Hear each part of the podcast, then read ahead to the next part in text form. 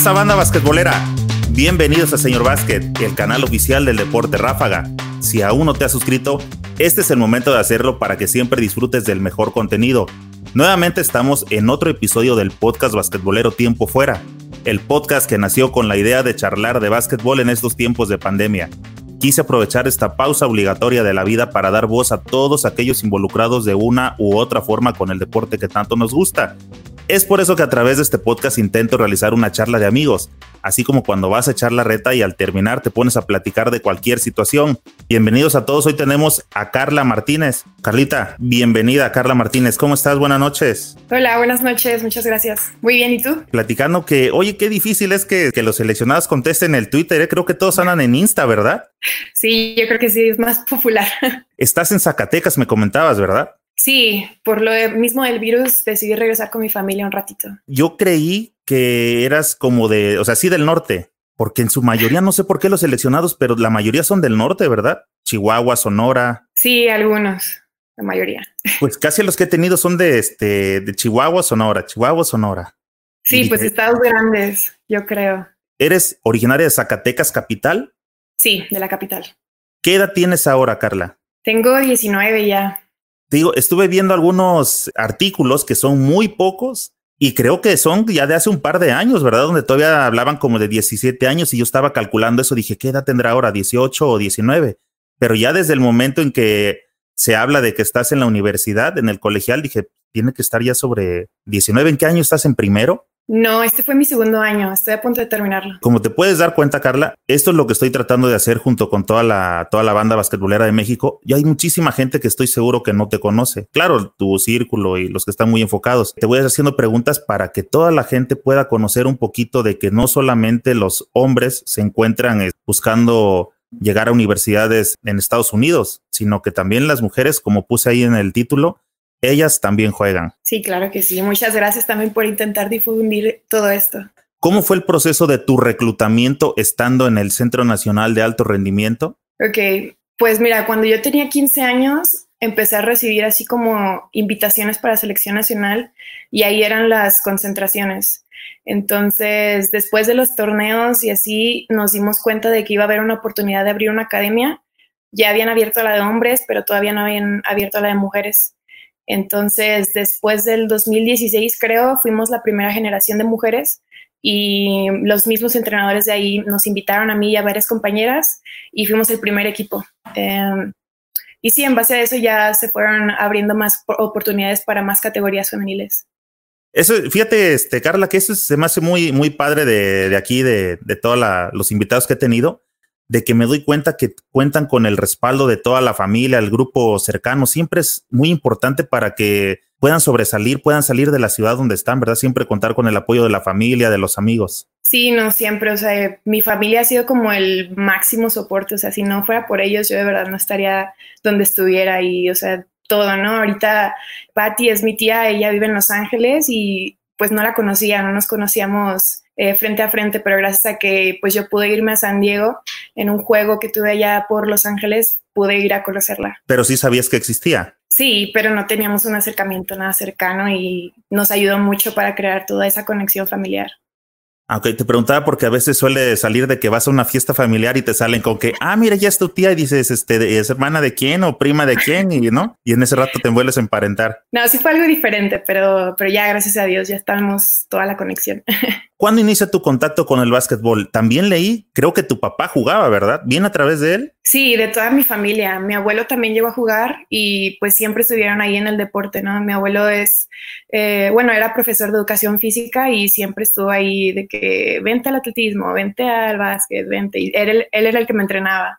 Luego ya yo acompañaba a mi papá a sus juegos y así, pues ahí me fue gustando, empecé a hacer amigos y pues ya ahí me quedé. No fue profesional ninguno de los dos, simplemente así como nosotros, este, gente de la cáscara que le gusta el básquet y jugar acá tranquilón, pues. Mi abuelo sí llegó a selección estatal y mi papá también llegó a preselección nacional. ¿Cómo se llama tu papá? Salvador Martínez. Tiene nombre del presidente del que fue presidente de Chivas. ¿Sí te han dicho? no, pero sí suena.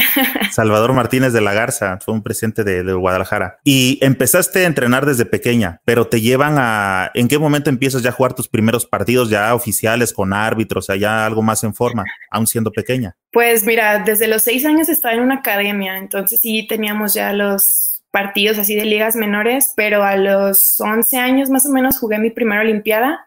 Eh, no sé si todavía estén, pero en ese tiempo eran las Olimpiadas Nacionales y así. Y ya para el 2015 empecé a recibir las ofertas para selección nacional. Fue hasta el 15, o sea, tiene tres años, cuatro años que empezaste con este proceso. Sí, sí, son las ligas juveniles.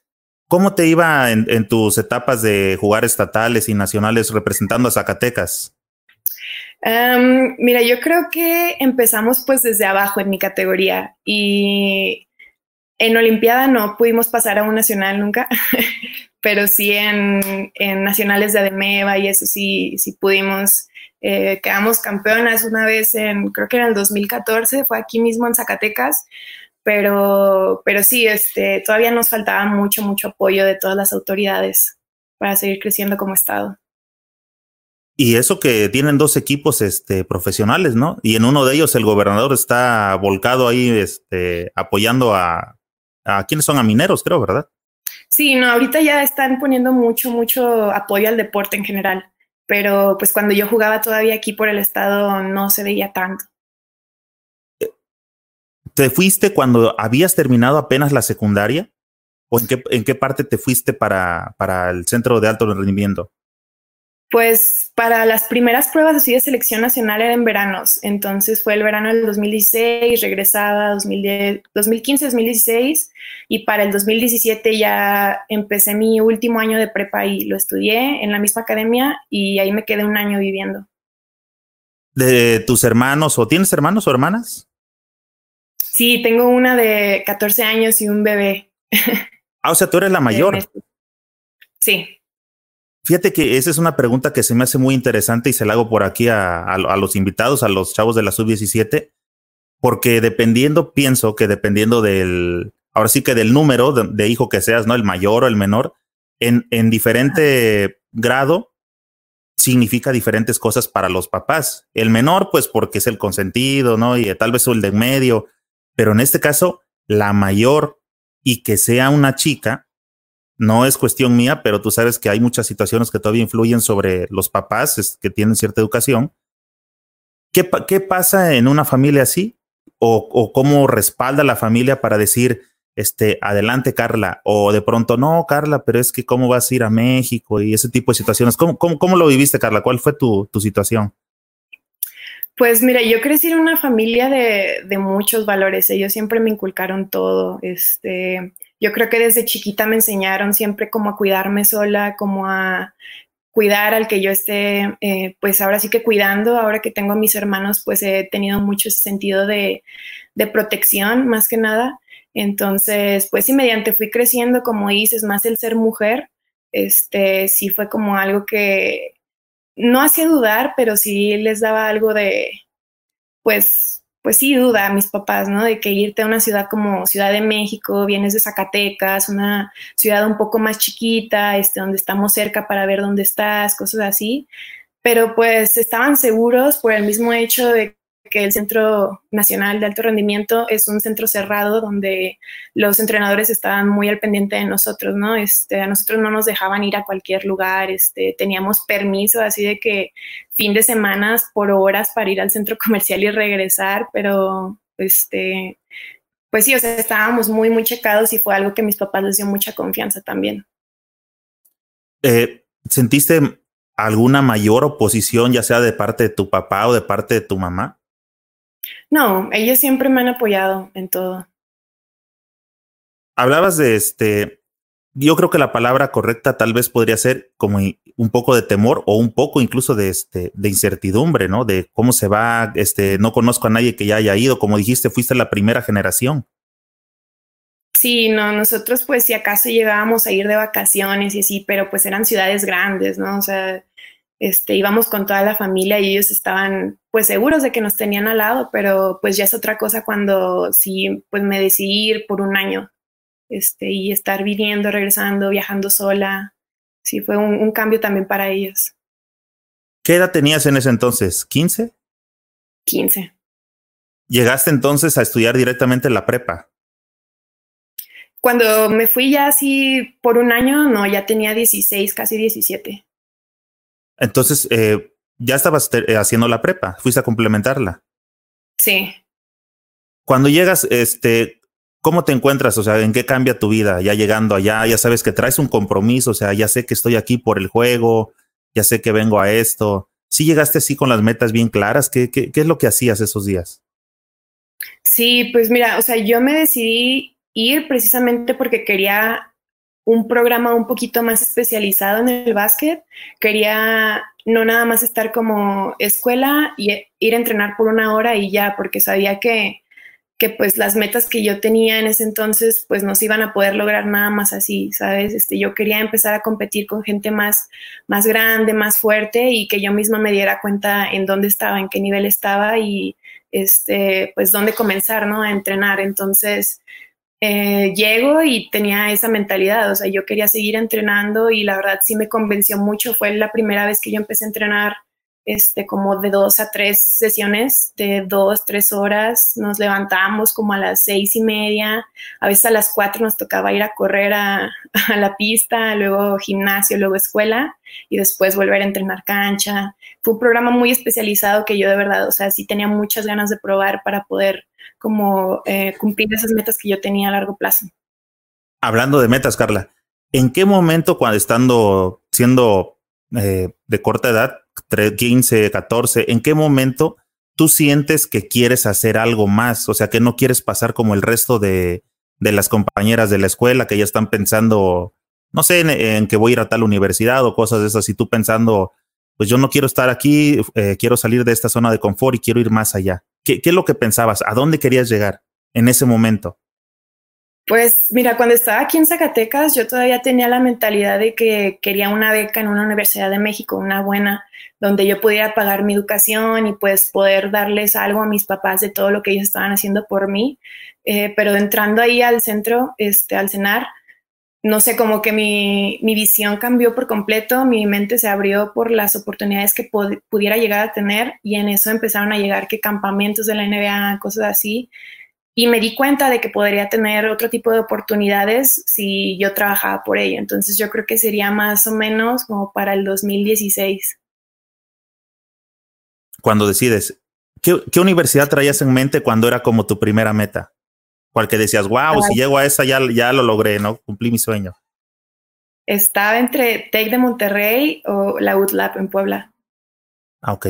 Buenas universidades. De hecho, están dentro del, de los ocho grandes, me parece, de, de la Liga AVE, ¿verdad? Sí, sí, todavía. ¿Ya, te, ¿Ya tenías en mente o ya conocías algo de la Liga AVE en ese entonces? Sí, no, desde que estaba aquí en Zacatecas, me acuerdo que íbamos a jugar a otros estados y yo siempre quería ir a ver los juegos de la AVE para ver qué tal los equipos, para ver qué tal las canchas, para ver qué tal las universidades. Esa era mi meta eh, en ese tiempo. Tengo entendido que una de las universidades que beca de, de Zacatecas creo que es la Bonaterra, ¿verdad? Ah, ¿O es de Aguascalientes? yo creo que sí.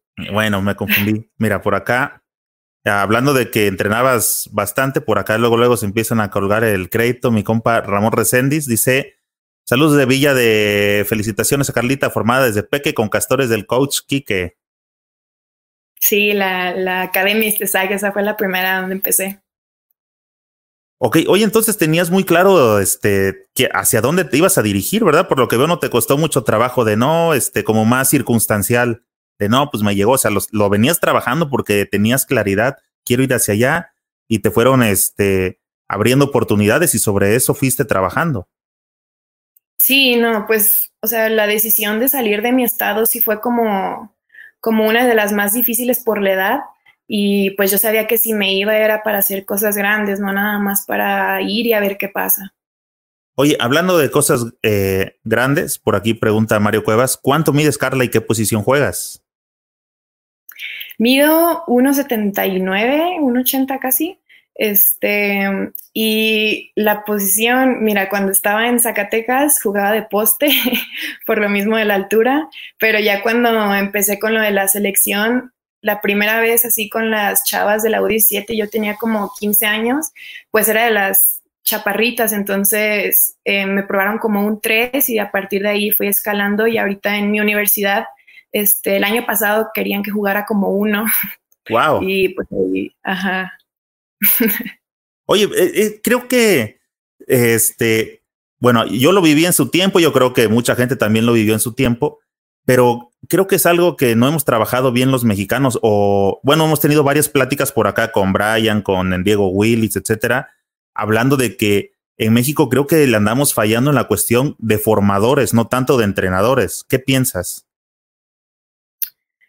Mm, yo pienso que sí, que tienes mucha razón en eso. Yo creo que los entrenadores se enfocan mucho en cómo darse el crédito ellos mismos de sus jugadores y muchas veces me ha pasado que no los dejan crecer o que no los dejan como explorar otro tipo de, de cosas y dicen de que no, aquí estás bien conmigo y no dejan que el mismo jugador como pues sí, ande buscando sus mismas oportunidades, ande creciendo, ande ampliando su visión y eso fue lo que a mí me ayudó muchísimo, ¿sabes? De que andar eh, adquiriendo poquito de cada entrenador, poquito de cada jugadora con la que yo iba jugando, cosas así.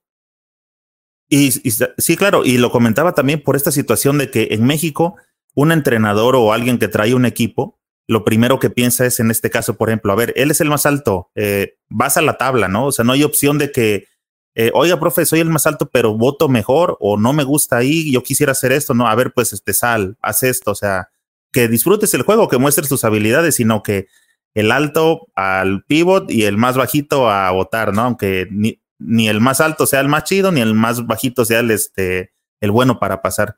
Pero te sucedió y bueno, vas evolucionando hasta llegar al uno, pero ya eres uno o todavía no.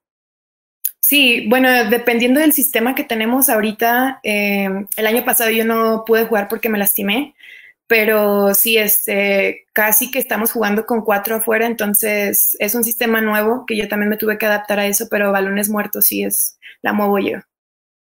Cuando llegaste entonces a, aquí al cenar, eras este pivot. Era, es, apenas me estaba moviendo para un 3-2. ¿Quién era la chica que era más alta, la más alta que tú, que estaba, sí fungía como un 5?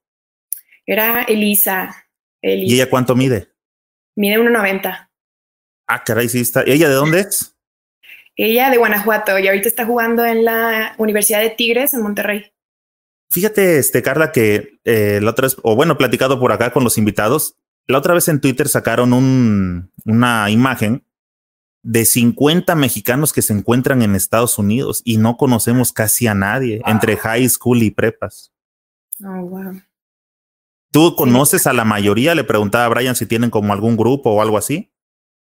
Um, yo conozco a las que nos hemos estado así como mandando mensajes, pero no, yo no he tenido mucho contacto personal con ellas, pero a las de universidad ahorita, a Tuti Pérez, a Claudia Ramos, este, a Paulina, a Katia, a Jessie, ellas son las que sí, o sea, porque con Katia y Jessie yo llegué a jugar porque son de mi misma edad, pero las demás nada más por mensaje, por redes sociales. Ok. Oye, entonces eh, llegas al cenar, ¿cómo te integras a la academia de la NBA? Pues, de hecho, la NBA quiso tener un convenio con el CENAR, este, con la academia, y ellos decidieron traer los campamentos de NBA Latinoamérica en México, con sede en México. Entonces, ese fue el segundo campamento que me tocó ir, que fue donde me ofrecieron ya bien la beca para irme a San Diego. Em, pero sí, fue el primer campamento de mujeres de Latinoamérica, de, puros, de puras mujeres. Entonces fue más que más como este, o sea, ya no hubo como un proceso, sino que simplemente las que estaban en cenar automático pasaron a formar parte de la, de la academia de NBA. nos llegó la invitación a algunas y también a otras chavas de otras partes de México. ¿Tu día normal en el cenar cuál era?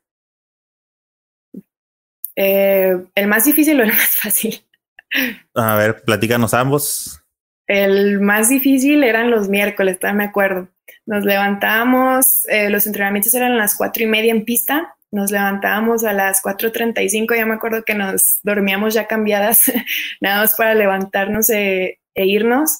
Nos íbamos a pista y teníamos un entrenador muy bueno físicamente, yo creo que ha sido de los mejores que, que me ha entrenado en pista y hacíamos cosas con arena, estaba muy padre, de ahí nos mandaban a hacer cosas físicas ya en pesas, eh, daban como las 7 y íbamos a desayunar al comedor, eh, regresábamos, nos bañábamos, íbamos a la escuela, salíamos como a las dos y media, tres, y de nuevo a entrenar como por dos y media, tres horas, y ya nada más llegas, haces tarea y te duermes. Pero ¿por qué específicamente los miércoles, Carla? ¿Qué, qué era, ¿Por qué era diferente al resto de la semana? Porque ese era el único día que teníamos de pista así en la mañanita. Este, los demás eran más como pesas e individuales en las mañanas, puro básquet y ahí era lo, aeróbico también de correr y todo. Lo incluían. Eh, ¿Los partidos los hacían solamente entre ustedes, este, interescuadras? ¿Partidos ya oficiales? Ajá, o no, o sea, entre ustedes, ¿cómo, cómo medían el, avance del equipo? Eh, sí, bueno, entre nosotros nos jugábamos mucho y después ya nos empezaron a meter a la Liga Metropolitana, me parece que se llama en Ciudad de México, y de ahí como representábamos a la escuela del CENAR, también pudimos jugar eh, con ADEMS. ¿Qué categoría era esa cuando estabas en la metropolitana? O sea, a la academia, ¿qué, qué categoría la metieron a jugar? Creo que era como de 17 años, la verdad no. 2000, 2001, me parece. Me refiero a la de los contrincantes. ¿Como nivel o...? Ajá, o sea, ustedes iban como academia. La liga a donde las llevaban a competir era una liga un poquito más alta como para que aprendieran un poco más o desarrollaran algo. No, no. ¿O era de su misma, la misma categoría de ustedes? Sí. Ah, ok. Es que no me acuerdo con quién platicaba, si con, no, no recuerdo la verdad, pero comentaba de que los, los sacaban y los llevaban a jugar con algunas categorías un poco más altas para que pudieran este, foguearse, que porque ya las categorías de su igual las diferencias eran de 30, 40 puntos y entonces realmente como que ya no les ayudaban a, al crecimiento. Y pensé que a lo mejor eso le sucedía a ustedes. No, pues me imagino que era un niño. Este, Ajá, sí, sí. Tienen más variedad. Esa liga tenía más categorías y así para mujeres nada más tenía una. Y estaban buscando que empezáramos a jugar contra profesionales. Nos trajeron una vez un equipo profesional de Costa Rica cosas así, pero no eran tan formales como los hombres que todos los fines iban a, jugar contra esas categorías, por lo mismo de que apenas iban empezando con la, con la academia femenil. Ok, bueno, en este caso es porque iban empezando, pero ¿crees que sí es muy marcada la diferencia? ¿Ustedes lo perciben así como mujeres de que sí está más limitada las oportunidades para el básquetbol femenil? Sí. ¿Por qué, Carla? Expláyate, dinos por favor, queremos aprender. Me van a regañar luego, pero es. No, simplemente con que nos compartas eh, cuál es tu sentir, porque eh, yo te comparto, por ejemplo, eh, se enfoca uno en uno, ahora sí que si valga, y, dejas de ver lo que está sucediendo a tu alrededor, ¿no? Pero no es porque no quieras verlo, sino porque estás acá viendo a ver qué, qué vas a hacer contigo y todo esto pero tal vez las chicas dicen, oye, este, no hay espacio para mí, yo sí me siento relegada, pero uno no es, mi caso, no es que no les quieras ayudar, es que andas viendo como, tú sabes, uno es más tonto, no anda viendo para otros lados, pero por eso me gustaría que nos compartieras qué, qué sientes tú, qué, qué ves, por qué, por qué se sienten así, este, eh, Carla. Mira, yo creo que es como impotencia. Eh, me gustaría muchísimo que hubiera una organización igual que la que hay en la misma selección nacional entre hombres y mujeres, em, el mismo nivel de, staff, o sea, se ve mucho la diferencia entre una selección mayor de hombres a la una selección mayor femenil, con dos, tres entrenadores y todos los demás con todo un programa que pues los maneja, ¿no? Lo mismo pasa, o sea, con las oportunidades de irse al extranjero, con, con mismas academias internas en el país, yo creo que sí nos falta un poquito muchísimo este, el apoyo, ¿no? O sea, que tengamos las mismas oportunidades porque, o sea, es, es, difícil para las mujeres también buscar, por ejemplo, en mi caso, irse a Estados Unidos, este, si no hubiéramos tenido oportunidad como NBA o cosas así, a mí nunca me hubieran visto porque yo no tengo así como alguien más que vive como en la frontera, que pueda ir a a jugar y que la vean, porque pues no, básicamente los entrenadores de Estados Unidos están buscando solamente entre estadounidenses, ¿no? Y si ven a alguien más lo agarran, pero, pero no buscan en otros países. Entonces es lo mismo que pasa aquí en México. Siento que las mujeres hemos dado también muchos resultados, tanto a nivel selección como a nivel internacional, este, que yo creo que sí ya nos merecemos un poquito más de apoyo. Fíjate que eh, platicaba que antes de entrar a la, a la charla aquí con el invitado, regularmente les pongo un partido o algo así de, de, acuerdo a que tenga un poquito de relación con el invitado en turno, ¿no? Hoy puse un partido de NBA, pero entre el lapso de que terminó el juego de NBA y, la charla entre que iniciamos nosotros, puse un fragmento de un blog que hice porque me invitaron a la inauguración de, la Liga Mexicana Femenil en esta temporada, que se suspendió por cuestiones de, de este rollo de la pandemia. Y yo iba platicando precisamente de que me ha tocado ver partidos de, de las chicas y uno como hombre tiene bastantes, que, bastantes cosas que aprender. La verdad, los golpes están a la orden del día. O sea, por eso no hay el intensidad, la tienen.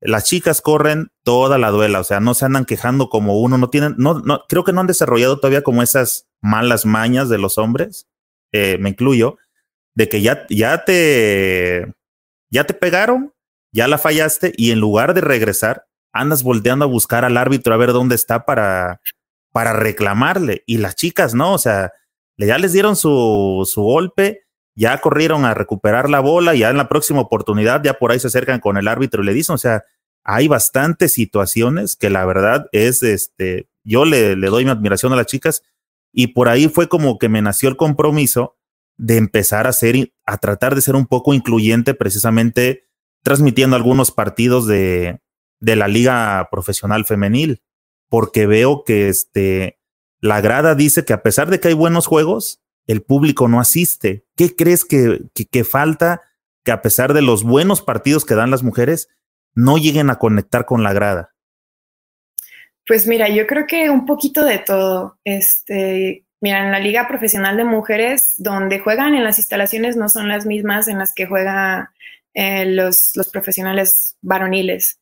Eh, igual, ¿no? Ve los uniformes de las ligas femeniles y no son las mismas que de los varoniles.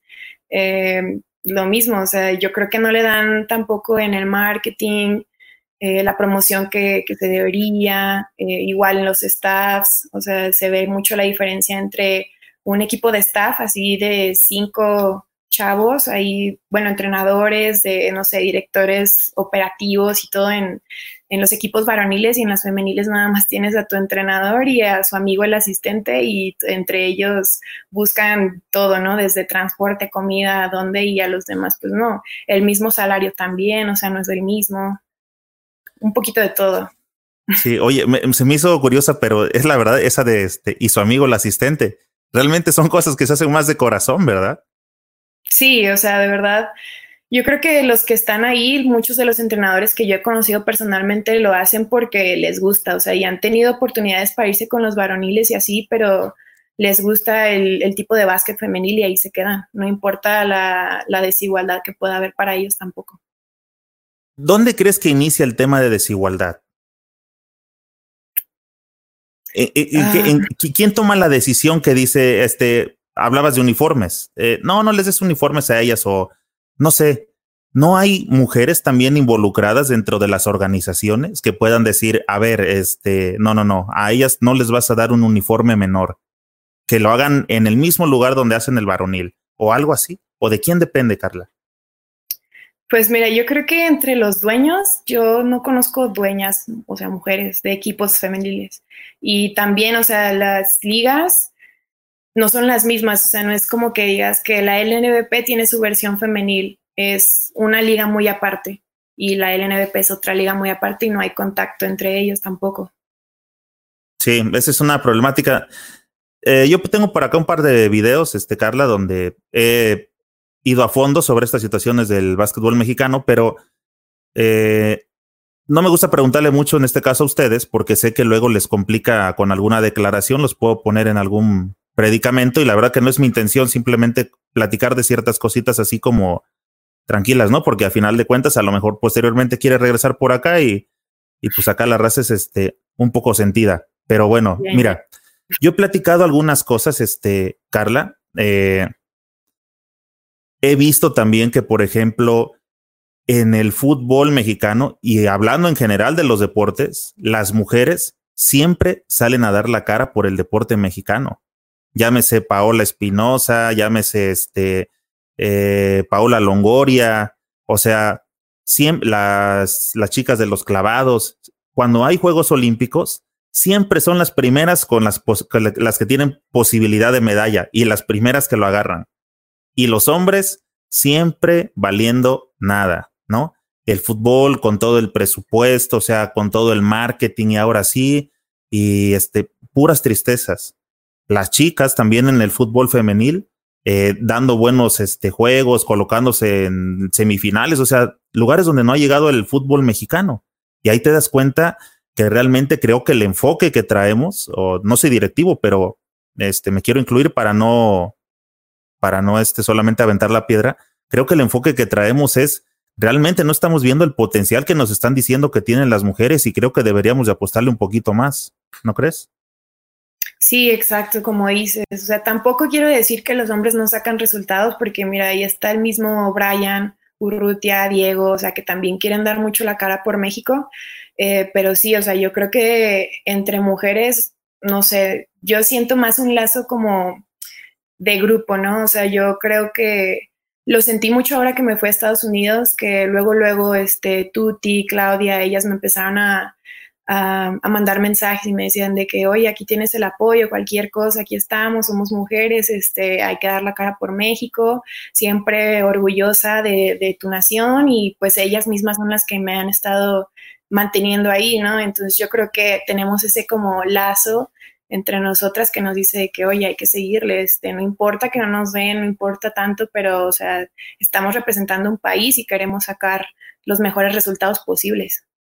Sí, este, Carla, me, me, está gustando mucho la charla en realidad porque, digo, me interesa saber qué piensas, este, qué piensa una chica, qué sufre una chica para poder llegar a donde estás regularmente la, yo he visto las, digo, no, no soy periodista ni nada de esto, soy un simple aficionado, pero me surgen las dudas. Eh, yo veo a los periodistas que cubren este tipo de notas y es más eso de, ¿y qué sentiste cuando anotaste la última bola? Y o sea, cosas más eh, como extravagantes, ¿no? Y creo que el, el saber eh, que una chica, aparte de que está buscando representar a su país, eh, piensa, siente, está entendiendo dónde está la problemática, creo que puede servir para que muchas otras chicas que están pensando, tal vez este, seguir tus pasos, porque debes de empezar a tener claro que eres como ejemplo a seguir para varias personas. ¿Sí lo sientes así? Uh, pues sí, un poquito. Este, me han llegado muchos mensajes también por Instagram. Este, siempre, ¿no? Desde mis momentos bajos hasta mis momentos muy altos que siempre me han estado diciendo de que, ay, este, qué bueno que tienes la oportunidad, este, aprovechar al máximo, aquí estamos todos los mexicanos, este, sí he sentido muchísimo el apoyo. Oye, nos vas a, ilustrar porque yo creo que mucho de, la banda basquetbolera que está conectada andamos este, sobre lo mismo. No hay una base en la selección mexicana actualmente, o sea, que sea constante, que ya tiene años trabajando, o también la, base de la selección mexicana se está renovando con, con la nueva camada. El año pasado todavía había muchas este, chavas. Creo que ya este año van a empezar a salir generaciones todavía más nuevas. De ahorita que se graduaron de NCAA también, este, eh, Tuti, Claudia, va este, Paulina también, este, todas las que se están graduando que también salen de AVE, pues están con ganas de, siguen entrenando para, para lo mismo, ¿no? Este, ahorita tenemos, me han preguntado mucho y tenemos la meta todavía de, de llegar al, al Mundial Femenil, todavía el sueño con los Olímpicos y así, y todas estamos por lo mismo, estamos trabajando por ello y sí hay mucho talento nuevo que tiene toda esa gana. Siempre y cuando los, los, directivos de los que hablamos se pongan a trabajar. Eso lo digo yo. Tú no lo digas para que no te castiguen. Eso lo digo yo. pónganse a jalar porque, eh, este, señores directivos, pónganse a jalar, hagan su chamba. Hay gente a la que le están pasando a desgraciar la vida por su ineptitud, señores. Eso viene de acá. Carlita no lo dijo y creo que toda la banda basquetbolera que está conectada va a estar totalmente de acuerdo conmigo. Carlita, entonces, te sigues en, este, en la NBA. ¿En qué momento sales del cenar? ¿Hasta que terminan la prepa o es por edad que tienen que, les tienen que dar salida para que puedan egresar a, a buscar este, una universidad? No, es lo mismo. Ahí tenemos la escuela y es por lo mismo que también están preparando a todos los chavos que están ahorita. Eh, el último año de, de, la academia y escuela es el último año de prepa, tercero de prepa. Ya después de ahí también hay muchos chavos en otros deportes que son de alto rendimiento, que ya ese es su trabajo, se dedican de otros deportes, eh, pero en básquet esa específica academia es hasta tercero de prepa. Oh, ¿Cómo se da el, el, este, el contacto con la Universidad de San Diego, que es donde estás ahora? Pero en ese proceso, tú empiezas a buscar universidades, así de, eh, o las universidades empiezan a acercar a ti. ¿Cómo, cómo funciona? Pues yo tenía ya ofertas aquí de México, que era pues a lo que yo iba, este, pero por lo mismo de mi edad, por lo mismo de que te digo que nosotros no tenemos como la oportunidad de, ir a Estados Unidos a que nos vean, a jugar torneos, o al menos en mi caso, este, pues que no tenemos así como, ay, le voy a meter tanto dinero al básquet para que me vayan a ver. No, o sea, era pues meramente de becas, becas, becas y gracias a ese acampamento y la conexión que tuvieron con el NBA Academy, eh, pude, o sea, me vieron y ahí me, me, ofrecieron también. ¿Contra quién jugaste ese partido? Fue, este, agarraron niñas de Latinoamérica, entonces ahí hicieron varios equipos y entre nosotras jugábamos, lo transmitían y eh, los entrenadores de, de, Estados Unidos lo veían. ¿Qué crees que fue lo que vieron en ti, esos este, cazadores de talento? ¿Qué hiciste ese día? ¿Cuántos triples metiste? ¿Cuántas de media? ¿Qué hiciste que dijeron, a ver, a ella tráigamela? Pues mira, en el equipo donde estaba, me acuerdo, este, había una chava muy alta, se llama Camila, creo que es de Brasil, y otra chava muy buena también de Dominicana, eh, que ella también ya estaba a punto de irse a, Estados Unidos, pero no teníamos un uno, este, y yo creo que por eso me querían de uno allá, por lo mismo de que pues nadie quería jugar de uno porque todas querían jugar en la posición donde se, se sintieran más cómodas y una de mis entrenadoras era Blair, una entrenadora que fue entrenadora de la Universidad de San Francisco, y, y, me dijo de que, oye, este, ya les pusimos a hacer drills y así, yo creo que tú puedes hacer este, algo de, de, movedor. Dice, o sea, no importa que, no, que te pases todo el tiempo con el balón así, o sea, nada más organízaselas, pásaselas y diles qué hacer. Y yo que, ok, bueno, y pues lo intenté y pues, o sea, me salieron las cosas. No sé, o sea, si bien o mal, pero pues me salieron.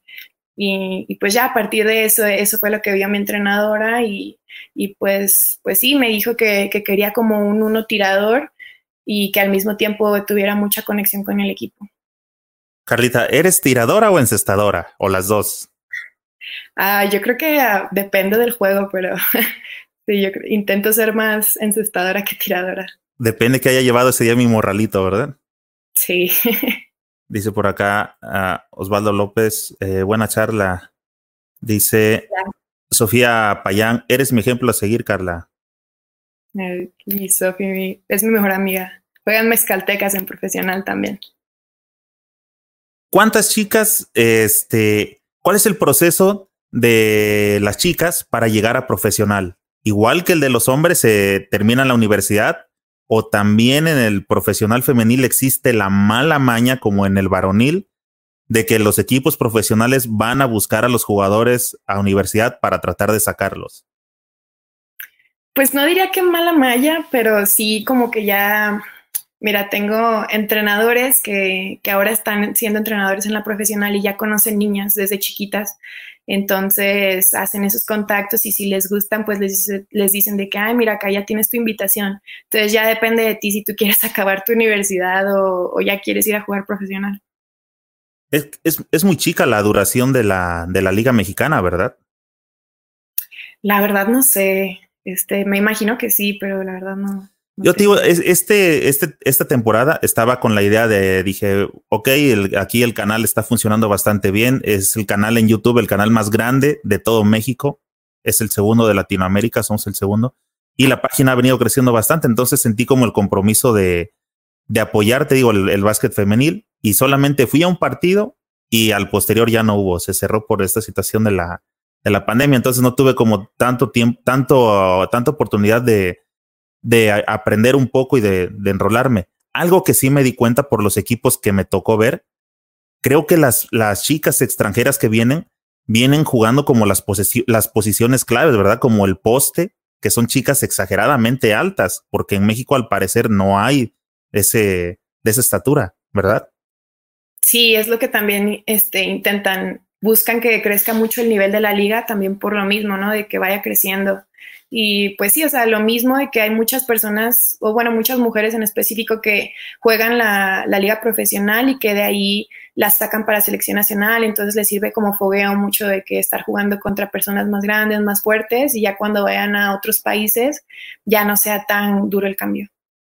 Oye, y estábamos hablando de cómo surgió el contacto con la universidad. También hace rato mencionabas que tú cuando saliste a Zacatecas ya te traías en mente este, la UDLA y el TEC. Cuando se llegó la etapa en que ibas a salir del CENAR, ¿sí estaban contemplándote esas dos universidades que tú habías pensado en un inicio? Sí, sí, gracias a Dios. ¿Y qué les dijiste? Este, dice mi mamá que siempre no. Sí, les dije, no, ya me rajé, siempre no. Eh, ¿Te ofreció alguna otra universidad americana o fue la única? San Diego, ¿verdad? Sí, eh, sí, tenía otras tres ofertas. ¿Y por qué te inclinaste a San Diego? ¿Qué pasó?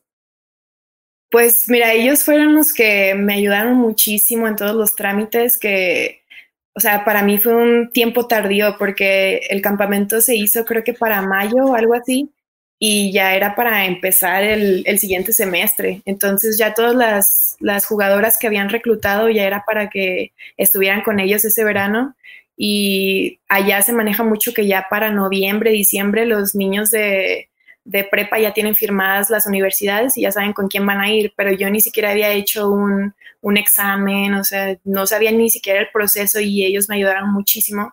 Este, estuvieron siempre de que, oye, tienes que meterte esta página, tienes que hacer esto, tienes que estudiar porque viene este examen, tiene así. Y me decían, es que, oye, estás consciente de que si no pasas el examen, pues no vienes o cosas así, ¿no? Entonces siempre estuvieron eh, tratando de, de, esa conexión, ¿no? Igual, o sea, por lo mismo de los tiempos, a mí no me tocó ir a, conocer las escuelas oficialmente que pues me dicen, me echan muchísima carrilla ahorita las de mi equipo porque, o sea, ¿cómo es posible que no vayas a conocer a un lugar donde vas a estar por cuatro años? Este, no sabes si, o sea, cómo son los entrenadores en realidad, el equipo, no sabes si les caes bien o les caes mal, o sea, son muchas cosas y, y, no me tocó, pero ellas trataban mucho de que, bueno, entonces te la enseño por, por FaceTime o mira, platica con esta chava del equipo, este, para ver si te conectas, este, si conectas con ellas o algo así. Y me ayudaron muchísimo, estaban muy, muy dispuestas a, a que fuera también y, y, pues sí, terminó siendo mi, mi opción. Realmente mostraron interés, o sea, realmente demostraron que sí te querían ahí. Sí, Sí, desde el principio. Es este, ¿cuántas extranjeras hay en el equipo? El año pasado éramos siete, creo, pero, o sea, ya se graduaron todas y, y ya nada más quedo yo. ¿De qué otras nacionalidades tenías?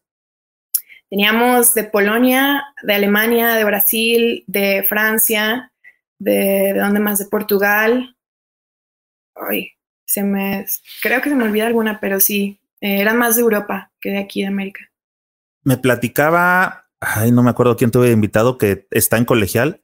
Ah, perdón, este, el César Guerrero me platicaba que regularmente en los procesos de colegiales, cuando llegan los, los chicos en el primer año, pagan como que el derecho de piso y les dan muy pocos minutos. ¿Sucede así en el femenil? ¿En la también te tocó?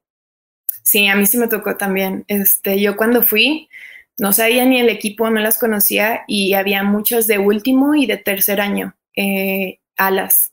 Entonces, o sea, ellos lo, ellos lo que hacen es que las juegan por lo mismo de la conferencia. Estamos en una conferencia muy competitiva y la mayoría de las chavas quieren jugar profesional. Entonces, este, mi entrenadora es mucho de, si ya tienes aquí entrenando tanto tiempo, o sea, ya te sabes mi sistema y tengo más confianza que lo que le tengo a una chava que recién viene llegando. Es mucho así, o sea, por más que, que trates y así. A mí siempre me decían de que ten paciencia, ten paciencia, este, no importa que no juegues, pero ten paciencia porque va a llegar tu tiempo. Y me preparaba y todo, yo sabía cómo era y que me podía tocar la oportunidad o no. Este, gracias a Dios, después, o sea, empecé sin jugar así un minuto los partidos, pero después ya empecé de que, de que 15, 17 y luego pues me lastimé. Este, ya no dejé de jugar un año, pero pues ya, o sea, fue una satisfacción para mí porque pues empecé como a ver ese progreso también. Ah, recuérdanos, ¿estás actualmente en tu segundo año? En mi tercero, voy a pasar el próximo año en mi tercero, pero como me lastimé, hice un redshirt, se llama, que es que nada más entrenas pero no pierdes tu elegibilidad. Entonces, como quien dice, tengo otros tres años extra para jugar. ¿Y cuántos eran desde un inicio? ¿Cinco en total? Son cuatro. Cuatro. ¿Qué carrera estás estudiando, Carla? Arquitectura. Súper bien. Oye, a ver, platícanos de tu lesión. ¿Qué, qué pasó? ¿De ¿Tobillo? ¿Qué fue? ¿Rodilla? ¿Ligamentos? Sí, no, fue eh, ligamento cruzado en la rodilla. Uf, jugué calentando, practicando. ¿Dónde te tocó? ¿O en pleno juego? Fue, fue en, un en un entrenamiento antes del partido contra Gonzaga. antes de viajar a Gonzaga me lastimé. Pero, ¿cómo estuvo la jugada? ¿Nos quieres platicar? Sí, haz de cuenta que tenía, em, yo estaba defendiendo. La coach nos puso un, eh, un ejercicio que era de que agarrar toallas con las manos, entonces no podías meter manos para la defensa, eran puros movimientos de pie. Entonces yo estaba defendiendo a la chava que estaba de uno y en eso viene una pantalla que me va a hacer el pick and roll y yo intento sacar mi pierna porque la chava pues iba a tomar la pantalla para seguir con ella, pero en eso mi pie se queda atorado en el pie de la chava grande del poste y a la jugadora a la que yo estaba defendiendo cambia de dirección. Entonces yo intento eh, cambiar mi cuerpo, pero mi rodilla estaba con la otra chava que hizo el pick and roll hacia el otro lado, entonces literalmente se torció. Giró. Sí. Y hijo, eh, eh, cirugía, ¿verdad? Forzosa. Sí, era cirugía. ¿Cuánto tiempo te dieron para rehabilitación? Y, o sea, ¿ya estás jugando nuevamente? No. Sí, ya me dieron de alta. Antes de venirme ya estaba al 100%. Pero sí, fueron 12 años, 12 años, 12 meses. Este, yo estaba, yo fui la tercera que me lastimé de la rodilla y en total éramos cinco que nos lastimamos en la temporada antepasada. Entonces, pues sí estuvo duro. Eh, fueron más postes, pero sí, desafortunadamente, no sé, fue un tiempo muy raro para todas y una pues dejó de jugar, o sea, ya no pudo volver a jugar.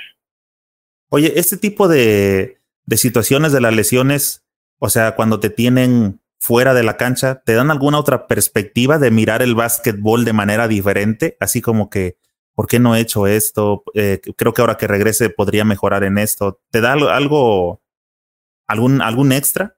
Sí, no, definitivamente en todo. Este, yo me acercaba muchísimo a los coaches.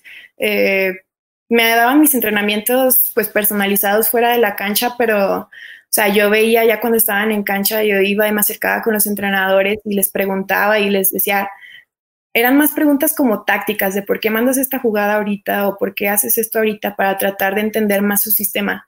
Y que ya cuando yo esté ahí, si no sé, sacan alguna jugada o que nos toque algo muy inesperado y ya sepa más o menos qué hacer, igual pues ir como leyendo las habilidades de las demás, las deficiencias también, dónde puedo yo atacar, dónde no, este, a la que está jugando en mi posición, qué es lo que hace bien, qué es lo que hace mal, para pues yo seguir corrigiéndolo. Sí, es como, eh, luego se nombra que en algunos equipos varios de los jugadores funcionan solo como una extensión del coach, ¿no? Porque entienden tan perfecto el sistema o qué está pensando que lo desarrollan dentro de la cancha. Sí, e, era lo que yo estaba tratando de entender. Igual de que es un sistema muy, muy diferente, este, yo quería pues tratar de aprender lo más que se pudiera antes de que, de que jugara, ¿no? Ya para que fuera más como nato, antes de estar como ahí tratando de pensar y que fuera más como mecanizado. Por acá, a los chicos que, he tenido a los, de invitados a los colegiales, les he preguntado y te voy a hacer la pregunta también a ti. Este, no sé si sea lo mismo tío en varonil que en femenil. ¿Cómo crees que perciben al jugador eh, mexicano en el colegial en Estados Unidos? en este caso a las chicas? ¿Cómo crees que, la gente te voltea a ver así como que, ¿qué hace aquí uno de México? No sé, ¿qué, percibes tú, este, Carla? Mira, por cosas que yo he escuchado y así, o sea, dicen que... ¿La pues, prima de una amiga? Ah, sí. Este, lo primero que nos dicen es que somos muy chaparritos. Este, yo la verdad, o sea, ya sí soy de las chaparritas. En mi equipo soy la, la tercera más chaparra del equipo. Y, o sea, aquí en México pues soy de la gente más alta. Y así en cuanto a juego nos dicen que corremos muchísimo. Y pues sí es cierto, este, que tenemos mucha condición siempre y es como el carácter que tenemos en la cancha, que es como muy de garra, muy siempre de estar como sacrificando el físico un poquito y es más como, no sé, como inercia por querer jugar, las ganas y así.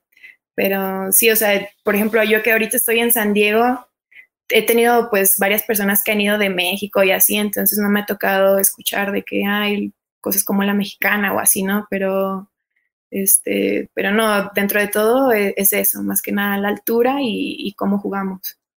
Fíjate que también lo preguntaba porque comentabas hace rato que cuando tú llegaste, este, mencionaste a dos chicas más, se pusieron en contacto rápidamente contigo y te decían, este, oye, cualquier cosa que necesites, así como, este, avisándote de la tormenta, ¿no? Por aquí vamos a andar para hacerte el paro, por si se ofrece o algo así.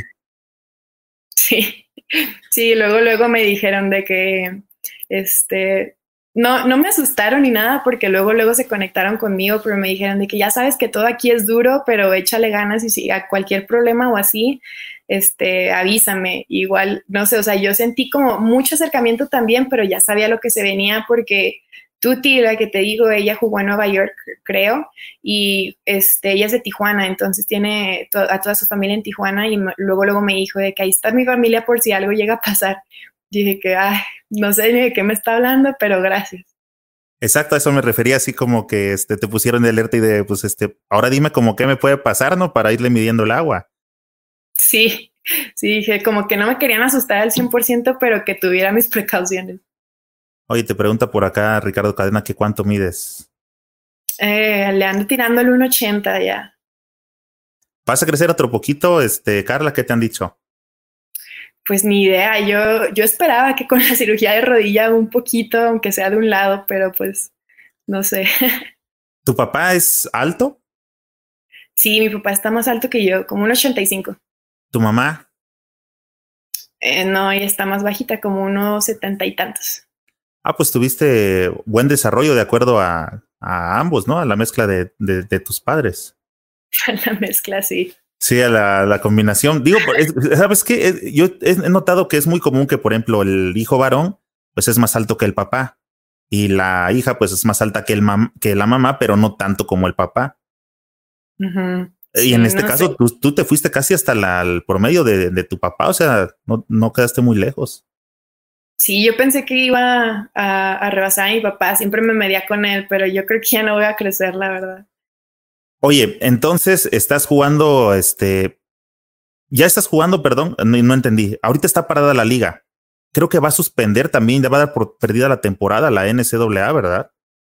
Aún no he dicho nada. Este, ahorita ya lo que sí dijeron es que a lo mejor no vamos a tener veranos. Lo, ya es que nos vamos como dos meses para entrenar muy, muy físico allá y luego ya es para la pretemporada, temporada, intercesión. Y este año se terminó la liga. Bueno, nosotros nos pararon porque, mira, perdimos la final de conferencia, este, quedamos en segundo lugar, perdimos contra la Universidad de Portland pero este, nos llegó la invitación de jugar postemporada, que es otro torneo aparte del NCAA, que creo que da un boleto para los 64 mejores y empezar todo el rollo de March Madness. Este, pero sí, nos, nos llegó la invitación de postemporada, que es para todos los equipos que se quedaron a punto de pasar. Entonces, si te llega la invitación, vas con ellos y entre todos esos se compite por otro boleto. Y, pero se paró por lo del virus. Carlita, qué bueno que tocas estos, temas porque yo estoy seguro que mucha de la gente que está aquí conectada, que la verdad, Carla, déjame decirte que eres taquillera, la verdad, tienes este, tenemos muy buena audiencia gracias a, gracias a ti. Este, me gustaría que le platicaras a la gente porque estoy seguro que muchos no saben. Estás en, oye, o sea, están entendiendo, ok, Carla está jugando en Estados Unidos, la llevó becada a una, universidad, perfecto lo que eh, quiero que les expliques, Carla. Estás jugando en División 1. ¿Qué significa División 1? ¿Cómo está estructurado el colegial en Estados Unidos? Para que entiendan en dónde estás. Bueno, yo también estoy aprendiendo mucho, así que este, creo que es así. Este, bueno, está la División 1, División 2, creo que hay División 3 y luego sigue el Junior College, que son dos años, dos primeros años de universidad. A muchos les toca hacer eso porque no les dan luego, luego las oportunidades de high school cuando ya se gradúan y no tienen muchas oportunidades a dónde irse. Lo que hacen es irse a junior colleges y este, ahí hacen dos años o uno creo que también pueden hacer y ya ahí los, los entrenadores de división 1, 2 y 3 van a ver los torneos de, de Yucos, les llaman, y, y se, son a los que se, se transfieren y llegan como juniors o, sí, o sophomores, creo. En tu división, ¿cuántos equipos son? Ay, no, sí, son muchos, la verdad, son muchas conferencias. No tengo el dato, pero son muchos. ¿En tu conferencia sabes? Mm, somos como nueve o diez, creo. Ok. ¿Quién fue el campeón de femenil del año pasado? ¿Sabes? Gonzaga. La Universidad de Gonzaga. ¿Y cómo es? ¿Mande? ¿Cómo les fue a, a ustedes, a, a tu equipo, a San Diego? Nos fue muy mal. es otra anécdota. Este, ves que te dije que nos lastimamos como cinco de todas de rodilla, operación y así. Terminamos jugando el torneo como seis, siete personas. Y fue de que más de toda la temporada y es una exigencia durísima. Y, o sea, sacaron y todo el juego al final, pero, pero no, sí nos rankearon en último lugar y fue un logro muy grande, dicen, porque este año empezábamos ranqueadas desde el último lugar de conferencia y terminamos hasta el segundo. Oye, ¿y alguna de las chicas que este, dentro de la desgracia aprovecharon la oportunidad de que estaban jugando más minutos? ¿Alguna sí se destacó? ¿Alguna supo aprovechar? Uh, no, sí le, le batallaron mucho porque al principio no estaban jugando nada. Entonces fue como un proceso muy muy drástico de que ahora sí ya juega 20, 30 minutos y pues te llegan los nervios. O sea, iban así que a la Universidad Gonzaga, BYU, que es donde tiene muchísima, muchísima gente viendo los partidos. Y o sea, si era como de que pues no he jugado, soy una de primer año, o sea, regularmente las que tienen esas responsabilidades, te digo, en mi universidad, son las de último o tercer año. Entonces sí, sí le batallaron. Mira, por acá pregunta Lourdes Camacho, ¿cómo se relacionan las clases y los entrenamientos? Pues lo mismo, es, ay, es un tema también, pero mira, este, nosotros tenemos muchos, muchas personas que nos ayudan, tanto académicamente como deportivamente. Tenemos a nuestros consejeros que nos ayudan a meter las clases que deberíamos de meter de acuerdo a la exigencia de, la temporada. Este, a mí en, en, lo personal en la carrera de Arqui también es mucho de, de que al principio vamos a pesas en la mañana y luego voy a clases y luego regreso y luego entreno y luego hago terapia y luego regreso a clases y llego, no sé, salgo como a las 9, 10 de la noche del campus, voy a mi casa a dormir si no tengo tarea o si no tengo examen, porque si no es de que desvélate y al día siguiente de nuevo a las seis y media pesas y hacer lo mismo todos los días. Oye, y sobre todo las maquetas, ¿no? Que son súper este, laboriosas esas cosas. Yo veía a mis amigos en la universidad y decía, qué bueno que no estudié esa cosa. está padre, está padre, pero, pero sí, yo escogí eso porque a mí no me gusta nada hacer ensayos. O sea, es lo que más me, me puede hacer un ensayo de que investiga tanto y ve a la biblioteca y ya estoy prefiero mil veces hacer una, una, maqueta y quedarme en el estudio por cinco horas escuchando música y haciendo algo con mis manos que ahí durmiéndome en la biblioteca. Todavía siguen haciendo, eh, yo veía a mis amigos, te, te, platico, en los respiradores haciendo estos los planos, ¿todavía los hacen? Sí, en mi escuela todavía hay una clase. O ya solamente el AutoCAD creo que es el suyo, ¿verdad? Nosotros hacemos Rhino, pero, pero sí, todavía AutoCAD hace mucho aquí en México. Ok, oye, bueno, eh, ¿Has jugado contra universidades mexicanas? Sí, con la selección cuando nos están preparando para, para los torneos ya internacionales, son los tipos de partidos que nos ponen para, para ver quién sí puede quedar o no. Ok, la pregunta era, ¿qué notas de diferente en el sistema femenil colegial o de las universidades eh, gabachas, comúnmente así como les decimos, contra las mexicanas? ¿Qué ves de diferencia? como gabachas. Las, americanas, las universidades. Ah. O sea, ¿qué, ah. distingues entre una universidad este, americana contra una universidad mexicana? El sistema, el físico, ¿qué, qué notas diferente? Pues muchos, el sistema es muy, muy diferente. Aparte, yo creo que aquí es mucho en México todavía de que dependes de dos, tres jugadoras buenas, este, y si no las tienes no puedes competir, este, pero no hay en, en Estados Unidos es muchísima competencia, este, los sistemas son como perfectos. Si no haces algo, o sea, ya arruinaste todo lo demás. Em, y acá no, o sea, si es más creatividad, o sea, si eres bueno, o sea, el coach te da la confianza de que tírala, de que penétrale, o sea, pero allá no, o sea, es muchísimo de pensar, de verdad, desde ángulos hasta nombres de las líneas de la cancha y son cosas que aquí en México no aprendes. Son más metódicos, ¿crees? Más, más tácticos. Sí, sí, sí, es muchísima, muchísima información allá. Por ejemplo, en la cuestión de la defensa, ¿sientes que es eh, cambia mucho la defensa como se defiende en México a como se defiende en una universidad americana?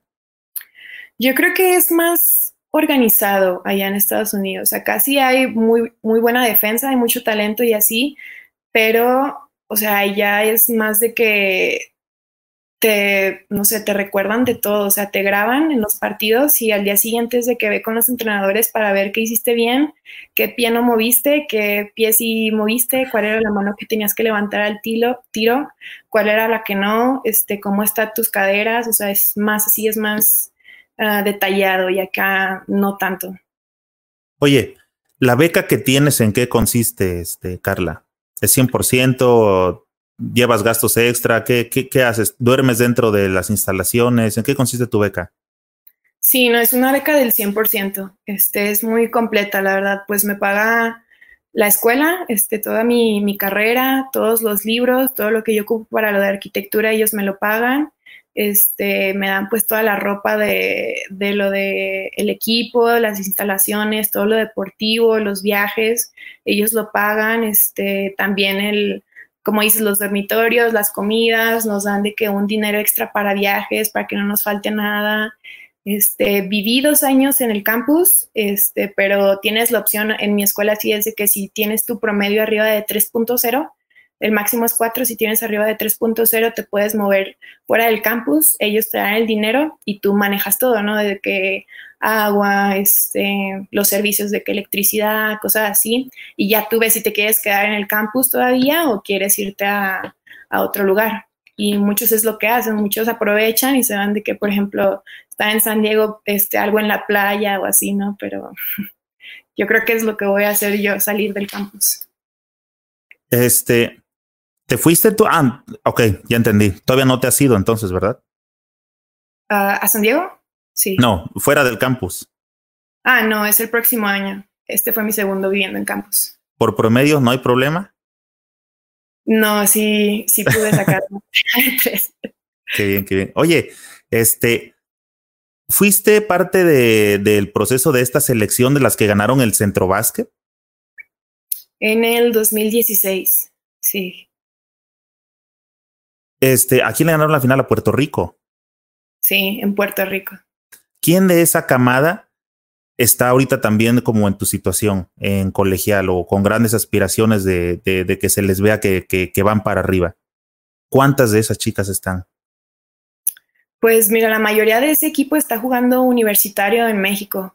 Este, como te digo, Sofi Payán, que también ahorita nos escribió, ella también estaba en la UTLAB y ella decidió que ella quería jugar profesional este, ella también es uno de los prospectos juveniles que, ven para, selección mayor y así, pero te puedo decir nombres que todavía siguen ahí en, este, que en Tigres, que en Tec de Monterrey, Karine Esquer, este, Ángela Carrasco, Rosy, o sea, y ya después que nos completaron todavía más para lo del premundial, que se integraron las chavas que ahorita están jugando en NCAA, este, Katia Gallegos, Jessie, que están en Texas. Yo creo que sí, este, tiene muchísimo futuro. Y ahorita las que no te puedo mencionar, pero todas están jugando. Con la, con toda la camada de chicas, así como tú, las que eh, están actualmente en colegial y las que ya salieron de colegial, ¿crees que en México ahora realmente hay una buena camada para armar una buena selección femenil? Sí, no, claro, claro que sí. Este, entiendo tu, tu respuesta de sí, claro que podemos, o sea, sí, claro que hay. Ahora, la pregunta es, ¿de quién crees que depende que e-, ese buen grupo que tú alcanzas a ver como competidor, o sea, como jugadora que tú dices, con ellas sí me mido, con ellas también, este, sí les podemos dar, o sea, sí, sí hay para darles batalla. ¿De quién crees que depende que este grupo pueda surgir, pueda ir hacia adelante para que puedan este, realmente hacer, no sé si sería compararlas, de, llamarles 12 guerreras, que no me gusta la idea, pero creo que deberían de buscar también una, una identidad propia, ¿no? Un grupo fuerte que, que vaya hacia arriba. ¿Dónde crees que está el, el meollo del asunto? Pues yo creo que en toda la directiva. Este, la verdad, mira, si te soy sincera, ahorita no sé ni quién la traiga. Este, no, no estoy al tanto de, eso.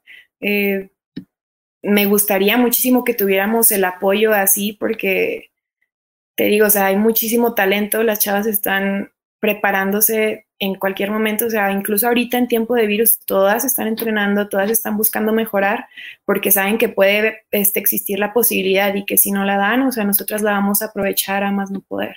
Cuando ganaste, cuando fueron a, este centro básquet del 2016, este, ¿qué torneo es al que ganaron como, ganaron algún boleto para algún próximo torneo?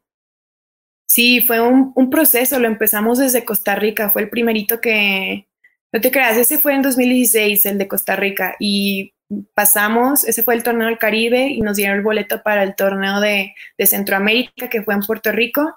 Lo ganamos este, y nos dio el boleto para el premundial que fue en Ciudad de México en 2018, en el Juan de la Barrera. Este, y ahí perdimos, este, nos eliminaron y no pudimos pasar al mundial. Ese daba el pase al, al mundial de 2019 que fue en Tailandia, me parece. El preolímpico fue en la Ciudad de México entonces. El premundial. El premundial. Este, ¿quiénes estuvieron en el grupo?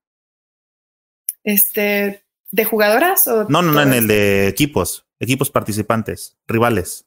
Ok, ok. Este, estuvo en nuestro grupo estaba Colombia, El Salvador, nosotros y Canadá. En el otro estaba Estados Unidos, estaba Puerto Rico, Argentina y Chile, creo. Este, ¿Avanzaron a la siguiente fase? Sí, ah, nos eliminaron en cuartos de final. ¿Quién? Nos eliminó Argentina. Eh, ¿Qué te parece el, el, básquetbol argentino? Este, uh, pues bueno, eh, las chavas son muy agresivas, muy quieren ganar mucho. Este. Traen lo sudamericano, ¿no? A final de cuentas. Sí, sí, fue un, un encuentro muy, muy fuerte de actitudes también, mucho carácter entre los dos equipos. Fíjate que de lo que platicábamos hace rato, la otra vez estuvo por aquí de invitado Alex Reina, que es el único mexicano que anda en Argentina.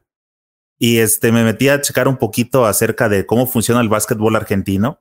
Y la verdad que está súper interesante la forma en que ellos sí tienen eh, los equipos de fútbol, casi tienen equipos de básquetbol y a la, o sea, varonil y a la vez tienen a los femeniles. Entonces hay como un, un seguimiento y desarrollan a la gente desde pequeños y este, por eso te preguntaba cómo, cómo sentiste al básquetbol argentino en, la cuestión femenil.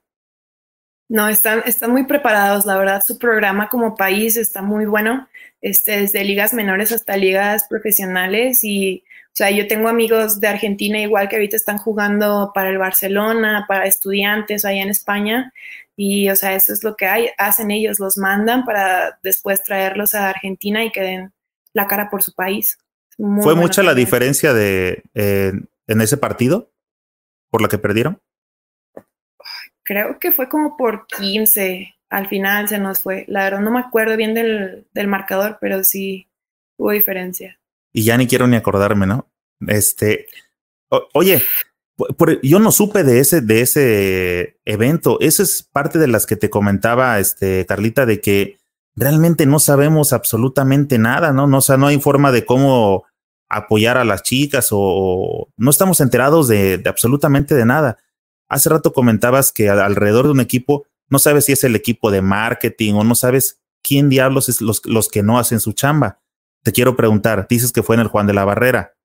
¿Se llenó el Juan de la Barrera para apoyarla? ¿Había gente o, o como siempre, solamente unos cuantos? No, sí había mucha gente, la verdad. ¿No se llenó? ¿No se llenaba? Creo que no se llenó, pero sí estuvo a punto de, este, para los juegos de contra Canadá, contra Colombia y el cuartos de final de Argentina había muchísima gente. Siempre sentir el respaldo de la afición es importante, ¿no? Te, te saca ese extra. Sí, no, yo nunca había jugado así con ese carácter en, en mi vida. Este, ahí nos traían gritando a todas, este, hay muchas fotos de todas así de que gritando nada más porque metíamos una canasta y así. Ellos nos lo hicieron sacar todo. Y este, tú como jugadora, ¿sí sientes que puedes hacer algo diferente? O sea, ¿qué, qué te, hace, qué te hace hacer esa energía que, que, recibes de la gente? ¿Te cansas menos? O sea, no sé qué, qué, qué pasa. No sé, es algo que no puedo describir, pero, o sea, yo no pensaba, no tenía nada de estrés. Eh, usualmente así cuando fui a Puerto Rico, en Bahamas incluso, o sea, tenía como como esa presión constante de querer hacer bien las cosas, pero no, o sea, eso no pasó en Ciudad de México. Yo creo que eso fue uno, fue uno de mis mejores torneos como jugadora, este, por lo mismo, o sea, fue por la gente porque desde las personas que estaban aquí en Zacatecas, este, siempre estaban de que conectadas, de que mandando unos mensajes. Me acuerdo de que apagaba mi teléfono, este, ya íbamos en el, en el camión para el Juan de la Barrera y desde afuera, ¿no? Desde antes de que se estacione el camión, este, había muchísima gente, este, nos saludaban desde, desde afuera, me acuerdo. Y este, igual, o sea, entras y, y toda la gente igual, este, queriendo, ya se me dieron ganas de llorar, este, um, Oye, no hagas eso, por favor, porque este, soy súper malo y no sé qué cosas decir como para que no pase. ¿eh? No me vayas a hacer eso, por favor. o sea, de verdad fue algo, no sé, que, que siempre eh, sueñas, ¿no? Como jugador. Y eso fue como un sueño cumplido para mí, este, de verdad. O sea, eso era lo que quería y yo decía que no importa que me equivoque, o sea, yo lo que quiero es ganar y dar la, la cara por México.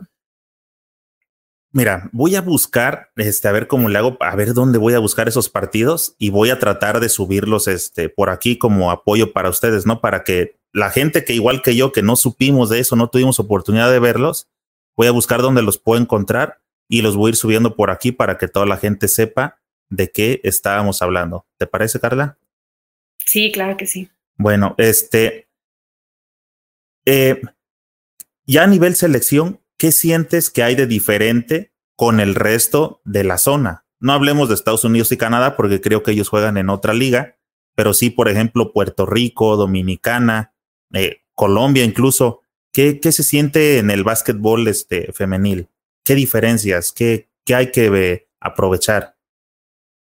Pues mira, yo la verdad nos vi al nivel, o sea, todos esos partidos estuvieron súper parejos. O sea, nosotros en la final contra Puerto Rico también ganamos por un resultado muy parejito. Este, contra Colombia se nos fue al último, pero íbamos ganando. Contra el mismo Canadá también les dimos muchísima batalla. Este, pero sí veía que todos esos equipos tenían muchísima gente que jugaba afuera.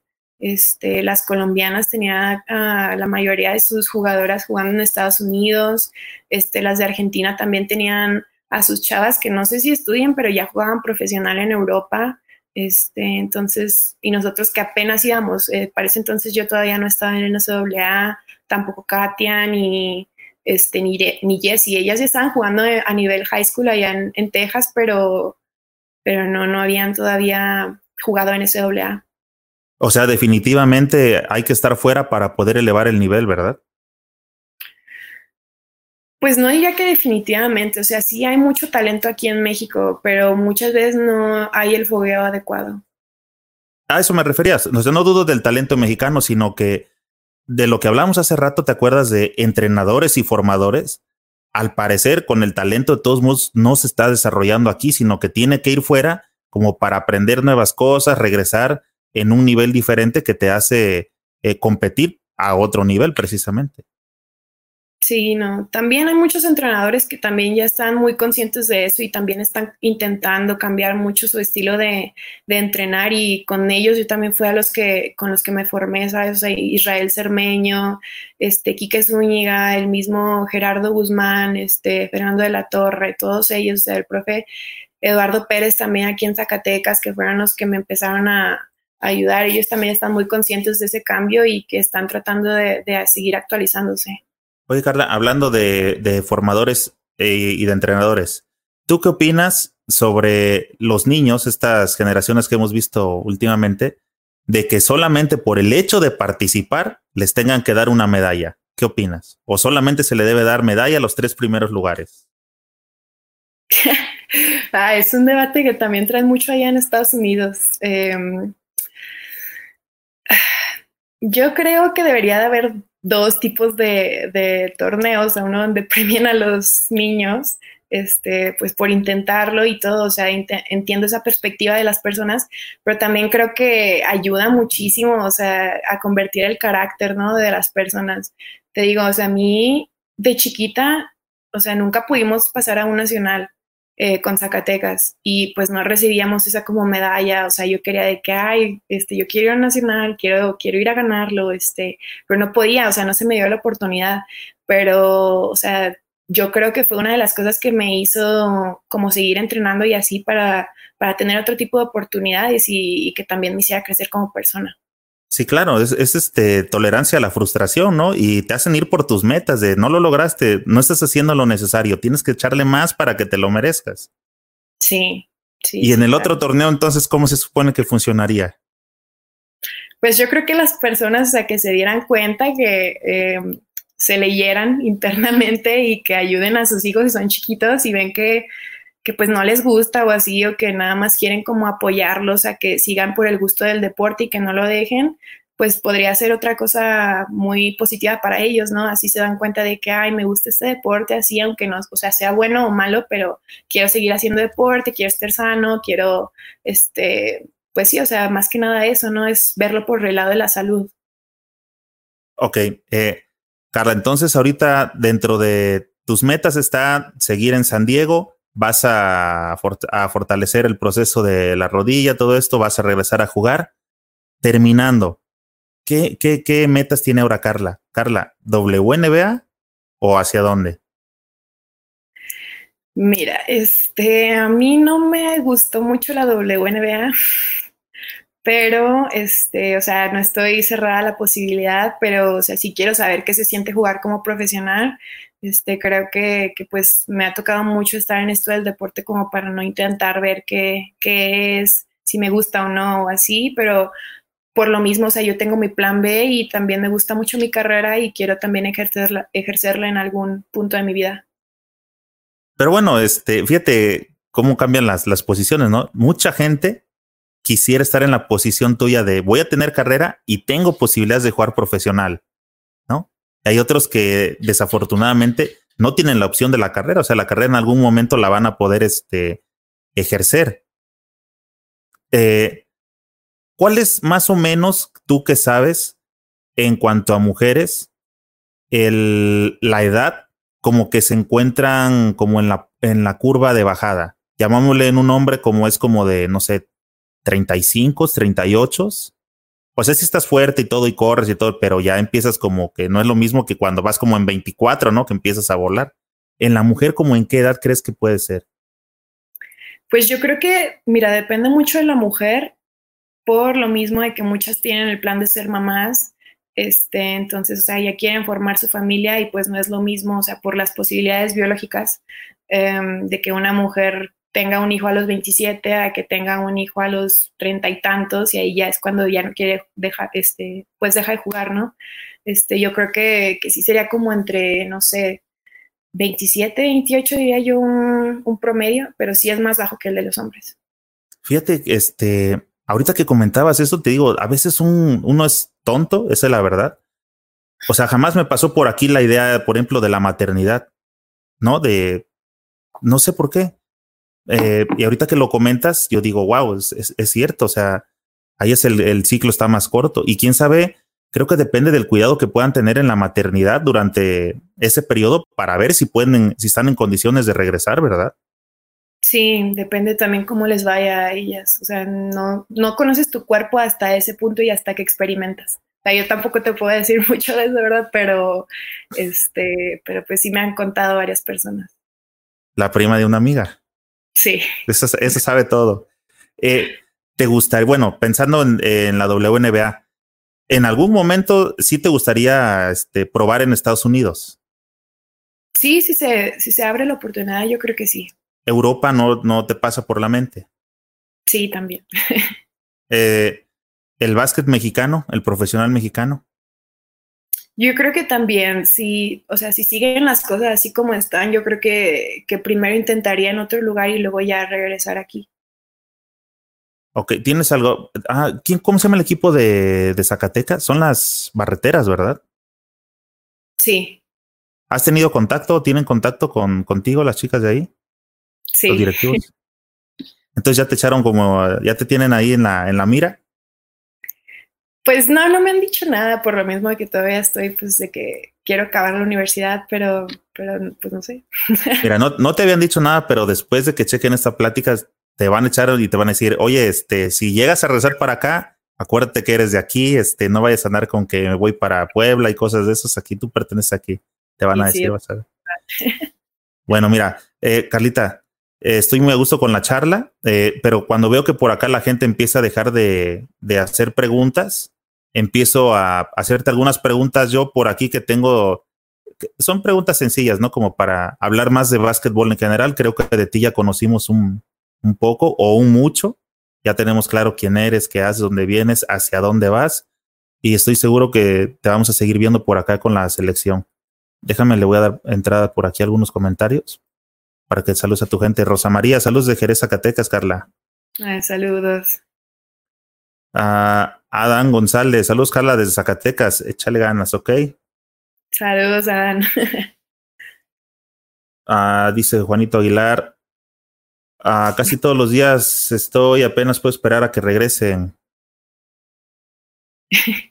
Él él es un amigo mío, trabaja ahí en, en las canchas de, de San Diego. Siempre está ahí viendo los juegos y apoyándome. Súper. Entonces vamos a platicar por aquí en lo que empiezan a, a ver si... Mm. Te manda saludos Denise Tejeda. Dennis, ella también jugó el premundial conmigo. Ok, bueno, oye, te voy a preguntar algunas cosillas. Este, si ¿te acuerdas cuántos nacionales o estatales jugaste aquí en México que precisamente fueron como de los que te hicieron ser tolerante a la frustración y querer ir más allá y más allá hasta que conseguiste lo que conseguiste, Carla? Mm, no me acuerdo bien. Creo que, que jugué como alrededor de cinco nacionales, cuatro todavía en esos tiempos de la Liga Telmex y todo eso. Este, de Olimpiada, que serán como hasta regionales llegamos. Yo llegué a jugar como unos cuatro o cinco también, con etapas desde municipales, estatales hasta regional, y ahí nos eliminaban y este, ya no pasábamos al nacional. E igual nada más me tocó un nacional de Conadems, fue el que ganamos con el, la academia también, Conadem, mi último año, eso fue lo, lo, que jugamos. Y de tercias también me acuerdo haber jugado este, un nacional de tercias. ¿Tú no estuviste dentro de las tercias que fueron al 3x3? Que anduvieron por... ¿Dónde fueron? A China o no sé qué parte de Europa estuvieron, que creo que les fue muy bien. Sí, no, no estuve en esa. Este, estaba con la, con la selección y ya de ahí, cuando creo que fueron al Mundial, yo ya estaba con San Diego. Dice Porfirio, saludos Carlita desde Oaxaca. Saludos, Porfirio. Oye, vamos a hablar un poquito de básquet, de tu afición basquetbolera. ¿Ya viste el último baile de Jordan?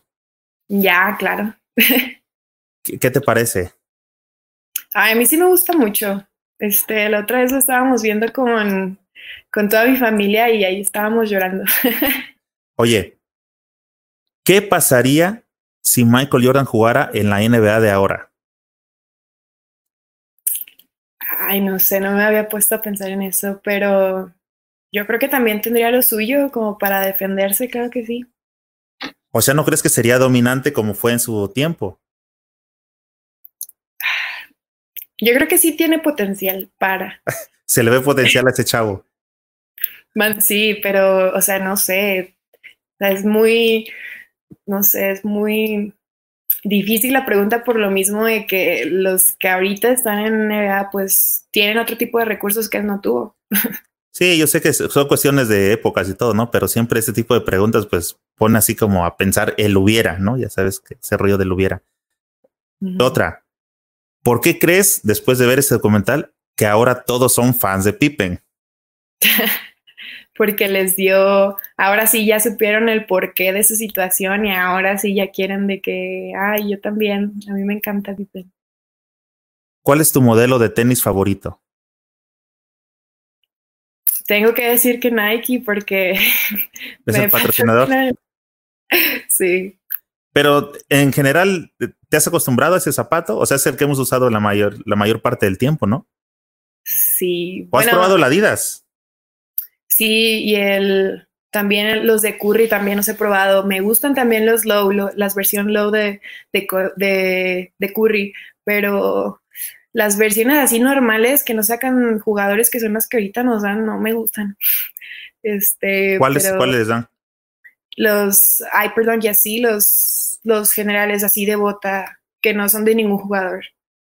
¿Como cuáles? ¿Los Hyperdon y, esos, y ese tipo de cosas? Sí. Okay. Oye, dice por acá, sale Wicho Ochoa, excelente jugadora, lindísima persona y seguramente con gran futuro en lo que decida emprender. Saludos muchas gracias. Saludos. Saludos a todos. Dice Mariana, saludos desde Mérida, Michoacán. Saludos, Mariana. Ah, ok. ¿Y cuál es el modelo de tenis más feos que has visto? ¿Estéticamente o...?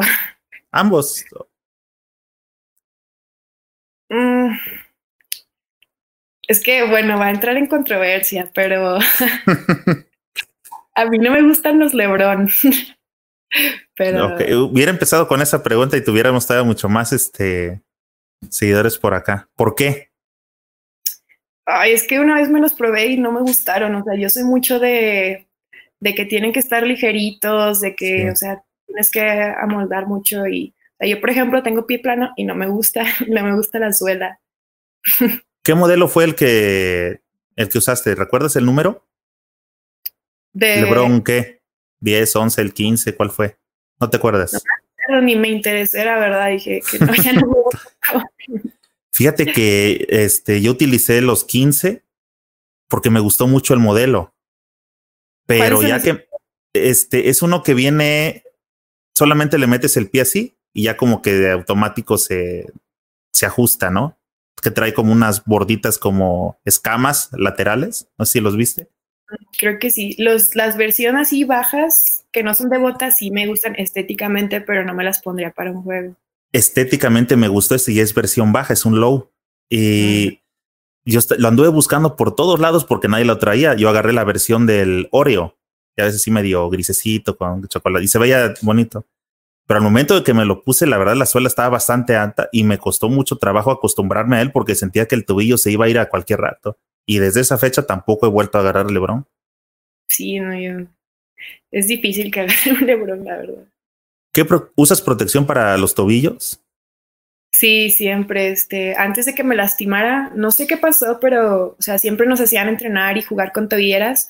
Pero después de que me lastimé, tuve muchas molestias también con mis pies, con las tobilleras, y ahora ya es puro tape. Creo que la tobillera por sí es un poco más incómoda, ¿no? Como que corta. Sí, no, a mí nunca me ha gustado, pero siempre, o sea, cuando las dejé de usar me empecé a torcer los tobillos mucho y me dio miedo ya después dejar de jugar sin eso. Carlita, tres cosas que modificarías del básquetbol mexicano. Uf, eh, la organización del staff. Mm, eh, ¿Qué más? Pues los recursos también, o sea, tanto para hombres como para mujeres. Eh, de todo, desde instalaciones, desde uniformes, todo eso, y los sistemas de juego. Perfecto. Ah, ¿Tienes alguna cábala o algún ritual que haces antes de, los juegos? Mm, sí, pero es más como, como motivacional. De así de que te pones tus audífonos, yo me encierro en mi cuarto y así escuchar música. Y luego ya cuando estoy, ahorita lo cambié porque cuando estás ahí en el, en el locker con, con, las demás chavas, pues traes tus audífonos y así, pero a nosotros, por ejemplo, nos hacen apagar todos los teléfonos, todas las redes sociales y es de que prenden la bocina y todas se ponen a bailar, luego empiezan de que con las con los círculos, ¿no? Y luego empiezan de que ahorita que teníamos a todas las internacionales, bailaba que la de Francia, que la de Portugal, luego ahí me traían, me ponían las de banda a mí, y luego ya, este, es mucho nada más para, no sé, como para sacar a ti tu, tu actitud. ¿Cuáles, ¿Cuáles bailabas de, del folclore mexicano? Um, ¿Cuáles? Ah, pues las de Capaz. Oye, ¿Qué, qué, impresiones nos llena a dejar de nosotros? No, porque sí les gusta, las he puesto a bailar. Oye, este, pero ya cuando, realmente cuando vas a entrar al juego, ¿entras con el pie derecho o alguna cosa de esas raras? No, no, ya cuando estoy relajada ya es, ya no pienso en eso. Hace rato que hablábamos de este, de cómo va cambiando el, el, el básquetbol. ¿Crees que habrá tiro de cuatro puntos?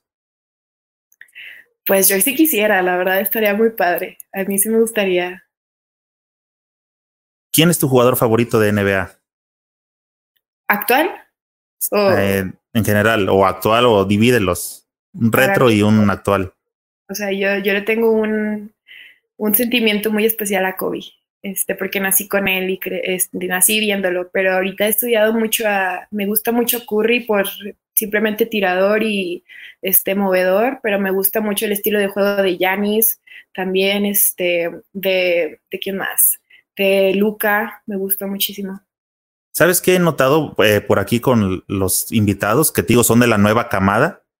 Que ya no se van sobre los equipos como antes, ¿verdad? ¿O tú tienes un equipo favorito de NBA? Lakers. Ah, pero así actual, actual, o sea, no, eso sí de, de siempre Lakers, pero, pero no, ahorita, ¿qué equipo favorito no tengo? Ok, bueno, esa pregunta, ¿Jordan o LeBron? Jordan. ¿Doncic o Antetokounmpo? Ah, Luca, yo creo. Creo que te fuiste por su sonrisa, ¿verdad? Más que por el juego. No, por su juego. Ok. ¿Magic o Iverson? Magic. ¿Kyrie o Curry? Curry, diría que Curry. Y te estoy haciendo preguntas ya como base, ¿eh? porque ya cada quien empieza a buscar como su modelo a seguir. Sí. ¿Nájera o Ayón? Ay, yo diría que a John porque lo conozco más que a Nájera. ¿El último baile o Space Jam?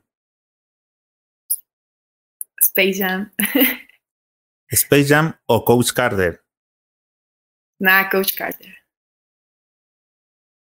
Eh, ¿Zacatecas o la Ciudad de México? Uh, no, Zacatecas. ¿Zacatecas o San Diego? Por ciudad, por gente, por en general. En general.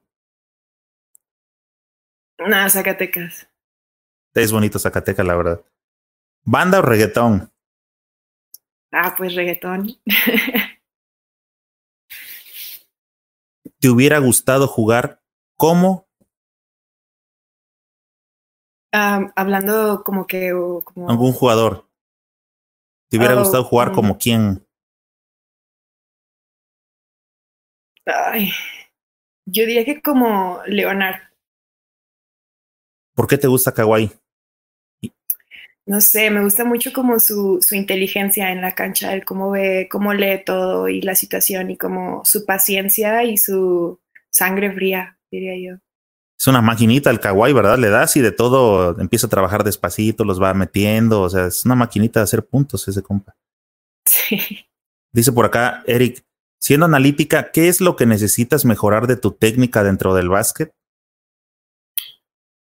ahorita, pues un poquito de todo, por lo mismo de que vengo regresando de la lesión, pero yo creo que todavía me falta leer mucho el, juego como, como un uno. Como un uno. Ajá. Y como empezar a dar como las mejores opciones a cada posición, de acuerdo a cada jugada y así. Dice por acá mi compa el, el Arqui. Un orgullo hay que reconocer que Zacatecas se vive mucho básquetbol. Felicidades, Carla, mucho éxito. Ah, muchas gracias. Ah, este ya lo había metido. Roberto Tinajero, saludos de Tijuana. Carla Martínez, soy tu fan. Tinajero, saludos.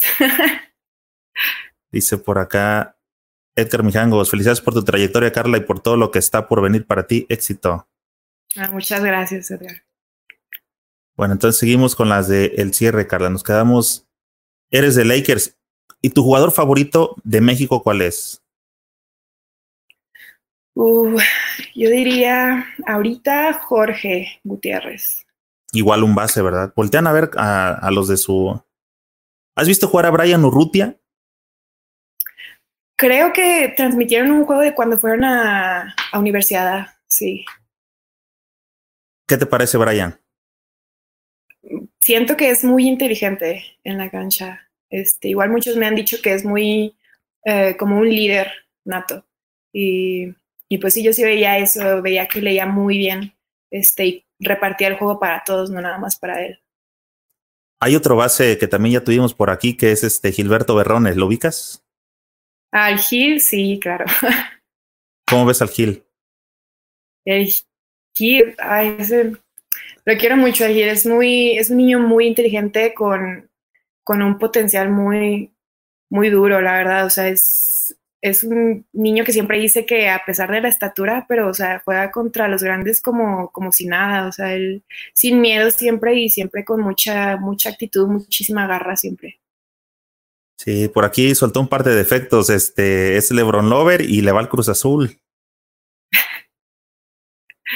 Oye, ¿Dennis Rothman o Draymond Green? Ah, Rodman.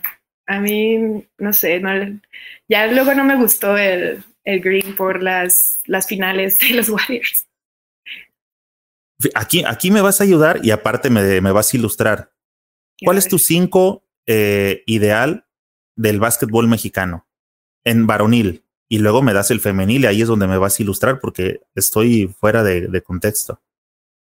Ay, en, en varonil se me van a ir muchos, pero yo pondría a, no sé si, si a Diego o a Brian de uno, este, a Moy también la pondría de dos, y de tres. O sea, se puede, los que también ya están, o sea, ya Sí, sí, sí, tú arma tu equipo, tú eres el coach. Ay, pues Toscano, y luego ya de bases, pues a John, si podía meter a Nájera, también lo metí. Oye, ¿y en el femenil? En el femenil. quitándome, voy a poner a, a quién de uno. No sé si a Katia, a Jessie o a Paola, porque jugaron conmigo y las conozco muy, muy bien. Pero también conozco a Valeria Tapia y también es una opción muy buena para. Ay, también Michelle Pardo o sea, todos juegan, todas ellas juegan de base. Sí. Wow, o sea que ahorita México no debería de preocuparse en esa posición. No, sí está, está muy peleada. Este, ¿quién más? O sea, de alas también hay muchísimas buenas tiradoras, penetradoras también.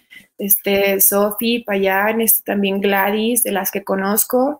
Em, hay otra base también que se me olvidó, Hazel, ella jugó creo que en Loyola, también en Estados Unidos. Ahorita ya juega profesional ahí de postes, ay, pues a Jacqueline Luna también la pondría, o a Claudia, y también le daría la oportunidad a Adri Salinas. Wow, creo que me diste como 15. Es que hay, hay muchísimas. Híjole, este, no sé, no, no alcanzo a distinguir qué personas son las que están conectadas, pero la verdad que este, eh, Carlita, nos está yendo bastante, bastante bien con tu presencia por acá. Creo que hay mucha gente interesada en el básquetbol femenil y eso también da un compromiso para mí de poder tratar de seguir invitando a, a las chicas a que vengan a exponer esto. Pero aparte de eso, quería comentar que no alcanzo a distinguir qué personas están por acá conectados, o sea, en, su totalidad, pero creo que lo único que quiere decir esto es, si por aquí anda la gente, los directivos o la gente que se le llama de pantalón largo, viejos, ya es hora de que volteen a ver a las chicas, o sea, hay algo que de verdad se puede hacer, hay que cambiar el modelo de negocio para que les pueda ir mucho mejor, para que nosotros podamos este, estar orgullosos de la selección. No es que nunca lo hayamos estado, es que nunca, nunca las vemos, nunca sabemos dónde están. Y eso es situación por parte de ellos, así que hay muchas cosas todavía que, este, que hacer. Mira, por aquí Eric te tiene una buena, dice, tal vez es muy pronto para pensar en esto, pero hipotéticamente ¿En un futuro te gustaría compartir todo lo que aprendiste como jugadora siendo entrenadora? Sí, sí, sí, claro que sí. O sea, lo de la arquitectura ya lo vamos dejando este, más guardadito. No, mira, te voy a decir algo, pero, o sea, no lo iba a decir, pero, o sea, yo hacía algo que tengo así como planes, como hacer como un centro grandísimo, no nada más para básquet, pero, o sea, ya hablando de arquitectura nada más, pero ahí yo también meterme como entrenadora o como a lo que pueda, ¿no? O sea, el chiste es transmitir, o sea, lo que a mí también me ha tocado experimentar a todas las nuevas chavitas que les va a tocar dar la cara por México. Súper bien, Carla, súper bien. Dice por acá mi compa mágico, él está en Los Ángeles, Duncan o Garnett. Duncan. Ah, déjame por acá ver qué más traigo. Mm, oye, ¿qué opinas de, sabes que llegaron capitanes, verdad, de la G League? Sí. Este, ¿qué, ¿qué, opinas? ¿Qué crees que le espera a capitanes? ¿Cómo ves el, el hecho de que un equipo mexicano se haya podido involucrar con dentro del negocio de la NBA? No, pues yo creo que es un paso gigantísimo para nosotros como país. Este, creo que es una oportunidad muy grande también para ellos este, creo que la gente los va a seguir muchísimo precisamente porque van a ser los que van a estar representando a, México y, o sea, espero que también este, ellos sientan el apoyo y que, tengan las ganas de, sobresalir también por allá.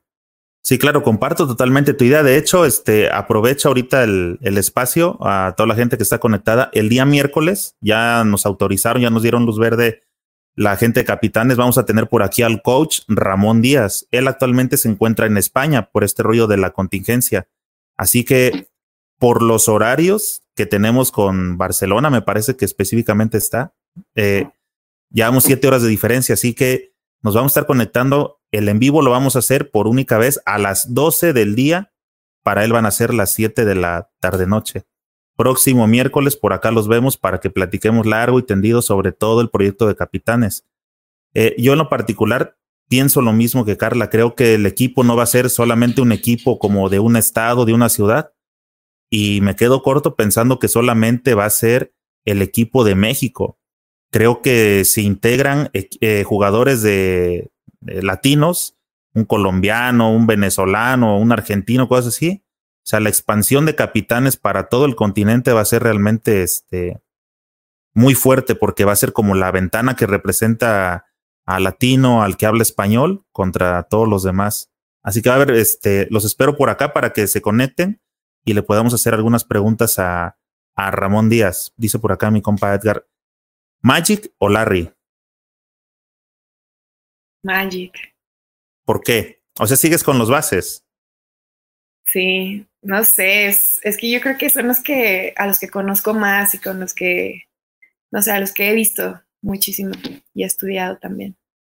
Le preguntaba, creo que al, al Gil, ¿no, ¿no te tocó ver o no has visto videos de, del centavo, de Penny Hardaway? No. Un movedor de dos metros, súper ágil. Él fue compañero de Shaq en, en el Magic, en Orlando. A ver si tienes chance de buscar algunos eh, highlights de él, la verdad que creo que te pueden gustar. Un buen jugador. Gracias. Oye, sí, ¿televisión o YouTube? Televisión. ¿No ves casi YouTube? no. Oye. Siempre critican eso. ¿Cuál es tu app, cuál es tu aplicación preferida? Tinder y por qué? Este, um, Instagram, yo creo. Por, no sé, me gusta mucho platicar con las personas. Para ser basquetbolista hay que ser. inteligente. Porfirio Orellano, ¿Lebrón o Curry? Curry. A mí no me gusta Lebrón. ah, es cierto. A ver, déjame. ¿De qué artista comprarías un CD original? Artista.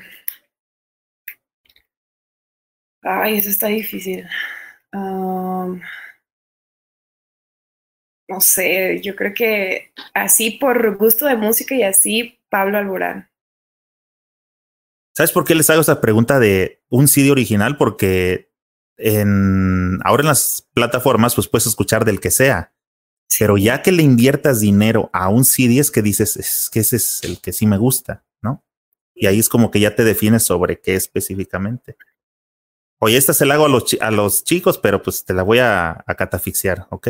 Va a buscar como su versión para este femenil. ¿Ligue en persona o por Tinder? no en persona. Eh, ¿Chicos de Zacatecas o de Ciudad de México? Mm, de los dos. o gabachos. O estadounidenses. Mexicanos. Mexicanos. Eh, te iba a preguntar sobre WNBA o trotar por el mundo. Por el mundo. ¿Sí te gusta, tienes como en tus planes este viajar? Sí, sí. A ver, déjame. Uh, ok, a ver, vamos con esta. Dice Gallo Dardo. Hola, un saludo a Carlita. Es una jugadoraza y a mi hija le gusta seguirla. Ella tiene 13 añitos y le gustaría conocerla porque una foto la tiene cuando jugaron en el Juan de la Barrera en la sub-18. Supongo que fue el mundial que, el pre que estamos hablando, ¿no? Sí, sí, sí. Un saludo para tu hija también, Gallo.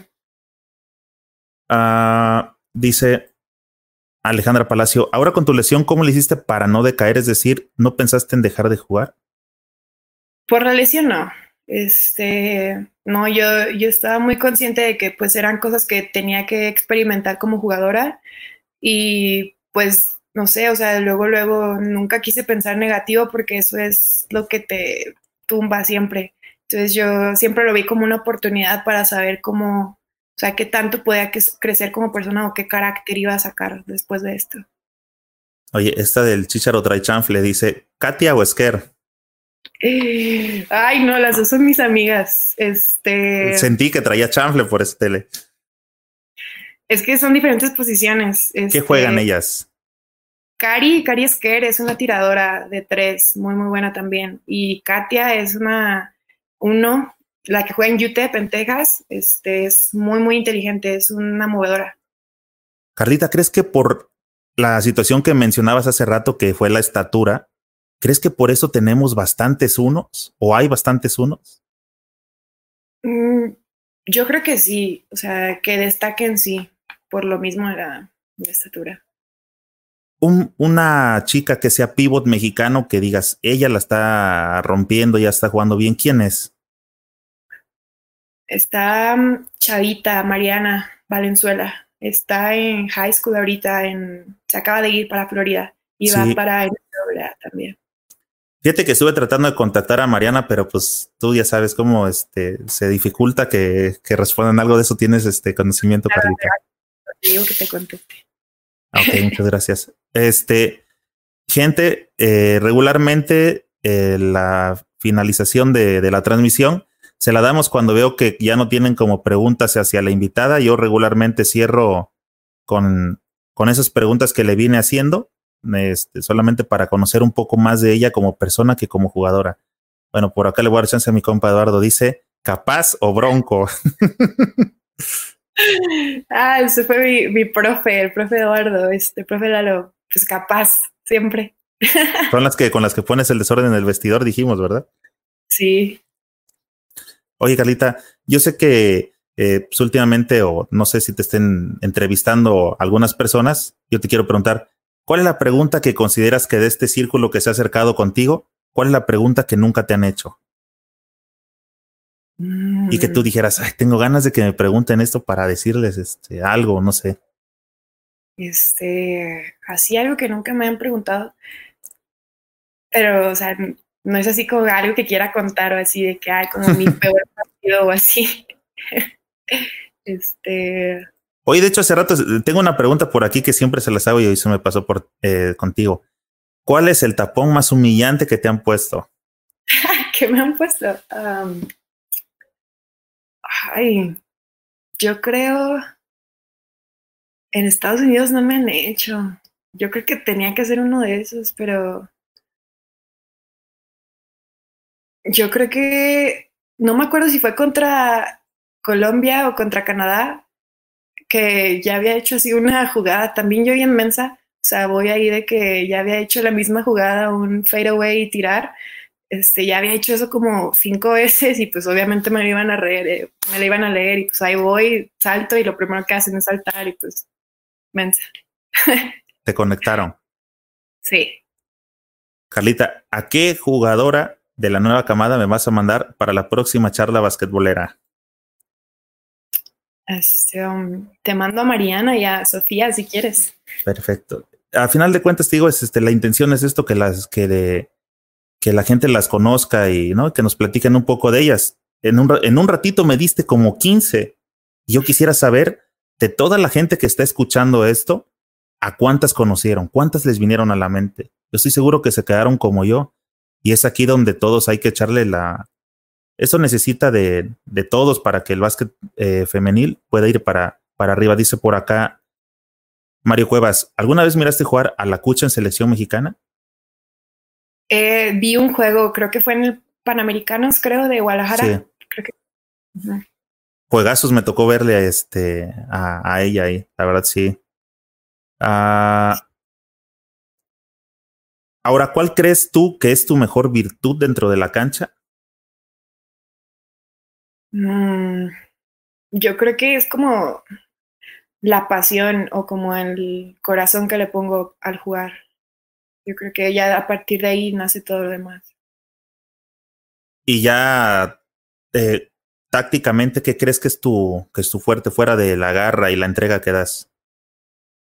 Mm, yo creo que... Eh, ¿Qué crees que dice tu coach? Carla, a ver, este, hace falta esto en el juego. Tú se lo vas a dar. ¿Qué le vas a dar? Es que depende, porque mira, en la selección, me acuerdo que el profe Choco siempre me decía que penetra, penetra.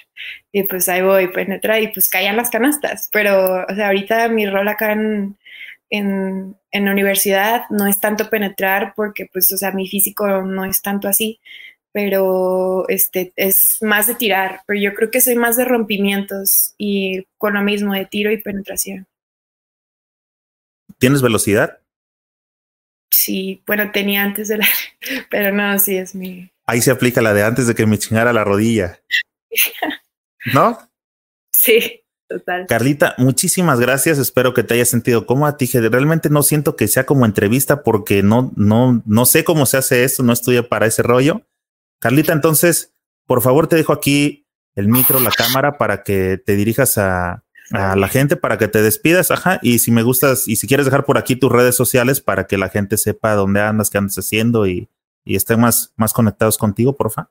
Sí, no, claro. Este, muchísimas gracias también por la, por la invitación y por la intención, ¿no? De querer difundir todo esto y estoy segura de que las chavas también están cerradas, quieren lo mismo que nosotros, o sea, seguir difundiendo todo lo que hay en el básquet y seguir mejorando para el país y es la principal meta de todos nosotros. Y pues muchísimas gracias también a la gente que, que nos sigue, que nos está apoyando siempre, este, mi familia también, verdad, muchísimas gracias. Y pues nada, o sea, redes sociales Carla Martínez en Facebook, en Instagram y en Twitter.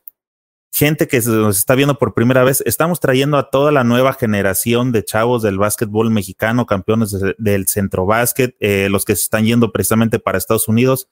La intención es que los conozcan y que vayan tomando como ejemplo de ellos, de que de pronto los ve uno haciendo estas cosas, en este caso como a Carla, pero en realidad uno no sabe todo el proceso que tuvieron que pasar para, o el empeño, este, los sacrificios entre ellos y la familia para poder llegar a donde hoy los estamos viendo. A veces pensamos que es este, ay, es que salta, ¿no? Sí se merece, ay, es que en realidad hay mucho más cosas eh, atrás que hacer. Es una lástima que tengan que irse al extranjero para poder subir más y no aquí en nuestro país. La historia de nunca acabar. Y es precisamente lo que estamos tratando de hacer, dar un poco más de difusión para que este rollo pueda cambiar desde acá, desde nuestra tinchera. Carlita, muchas gracias, gracias a todos. Nos vemos en el siguiente podcast. Hasta luego, Carlita. Hasta luego, muchas gracias. Nos vemos pronto en alguna cancha.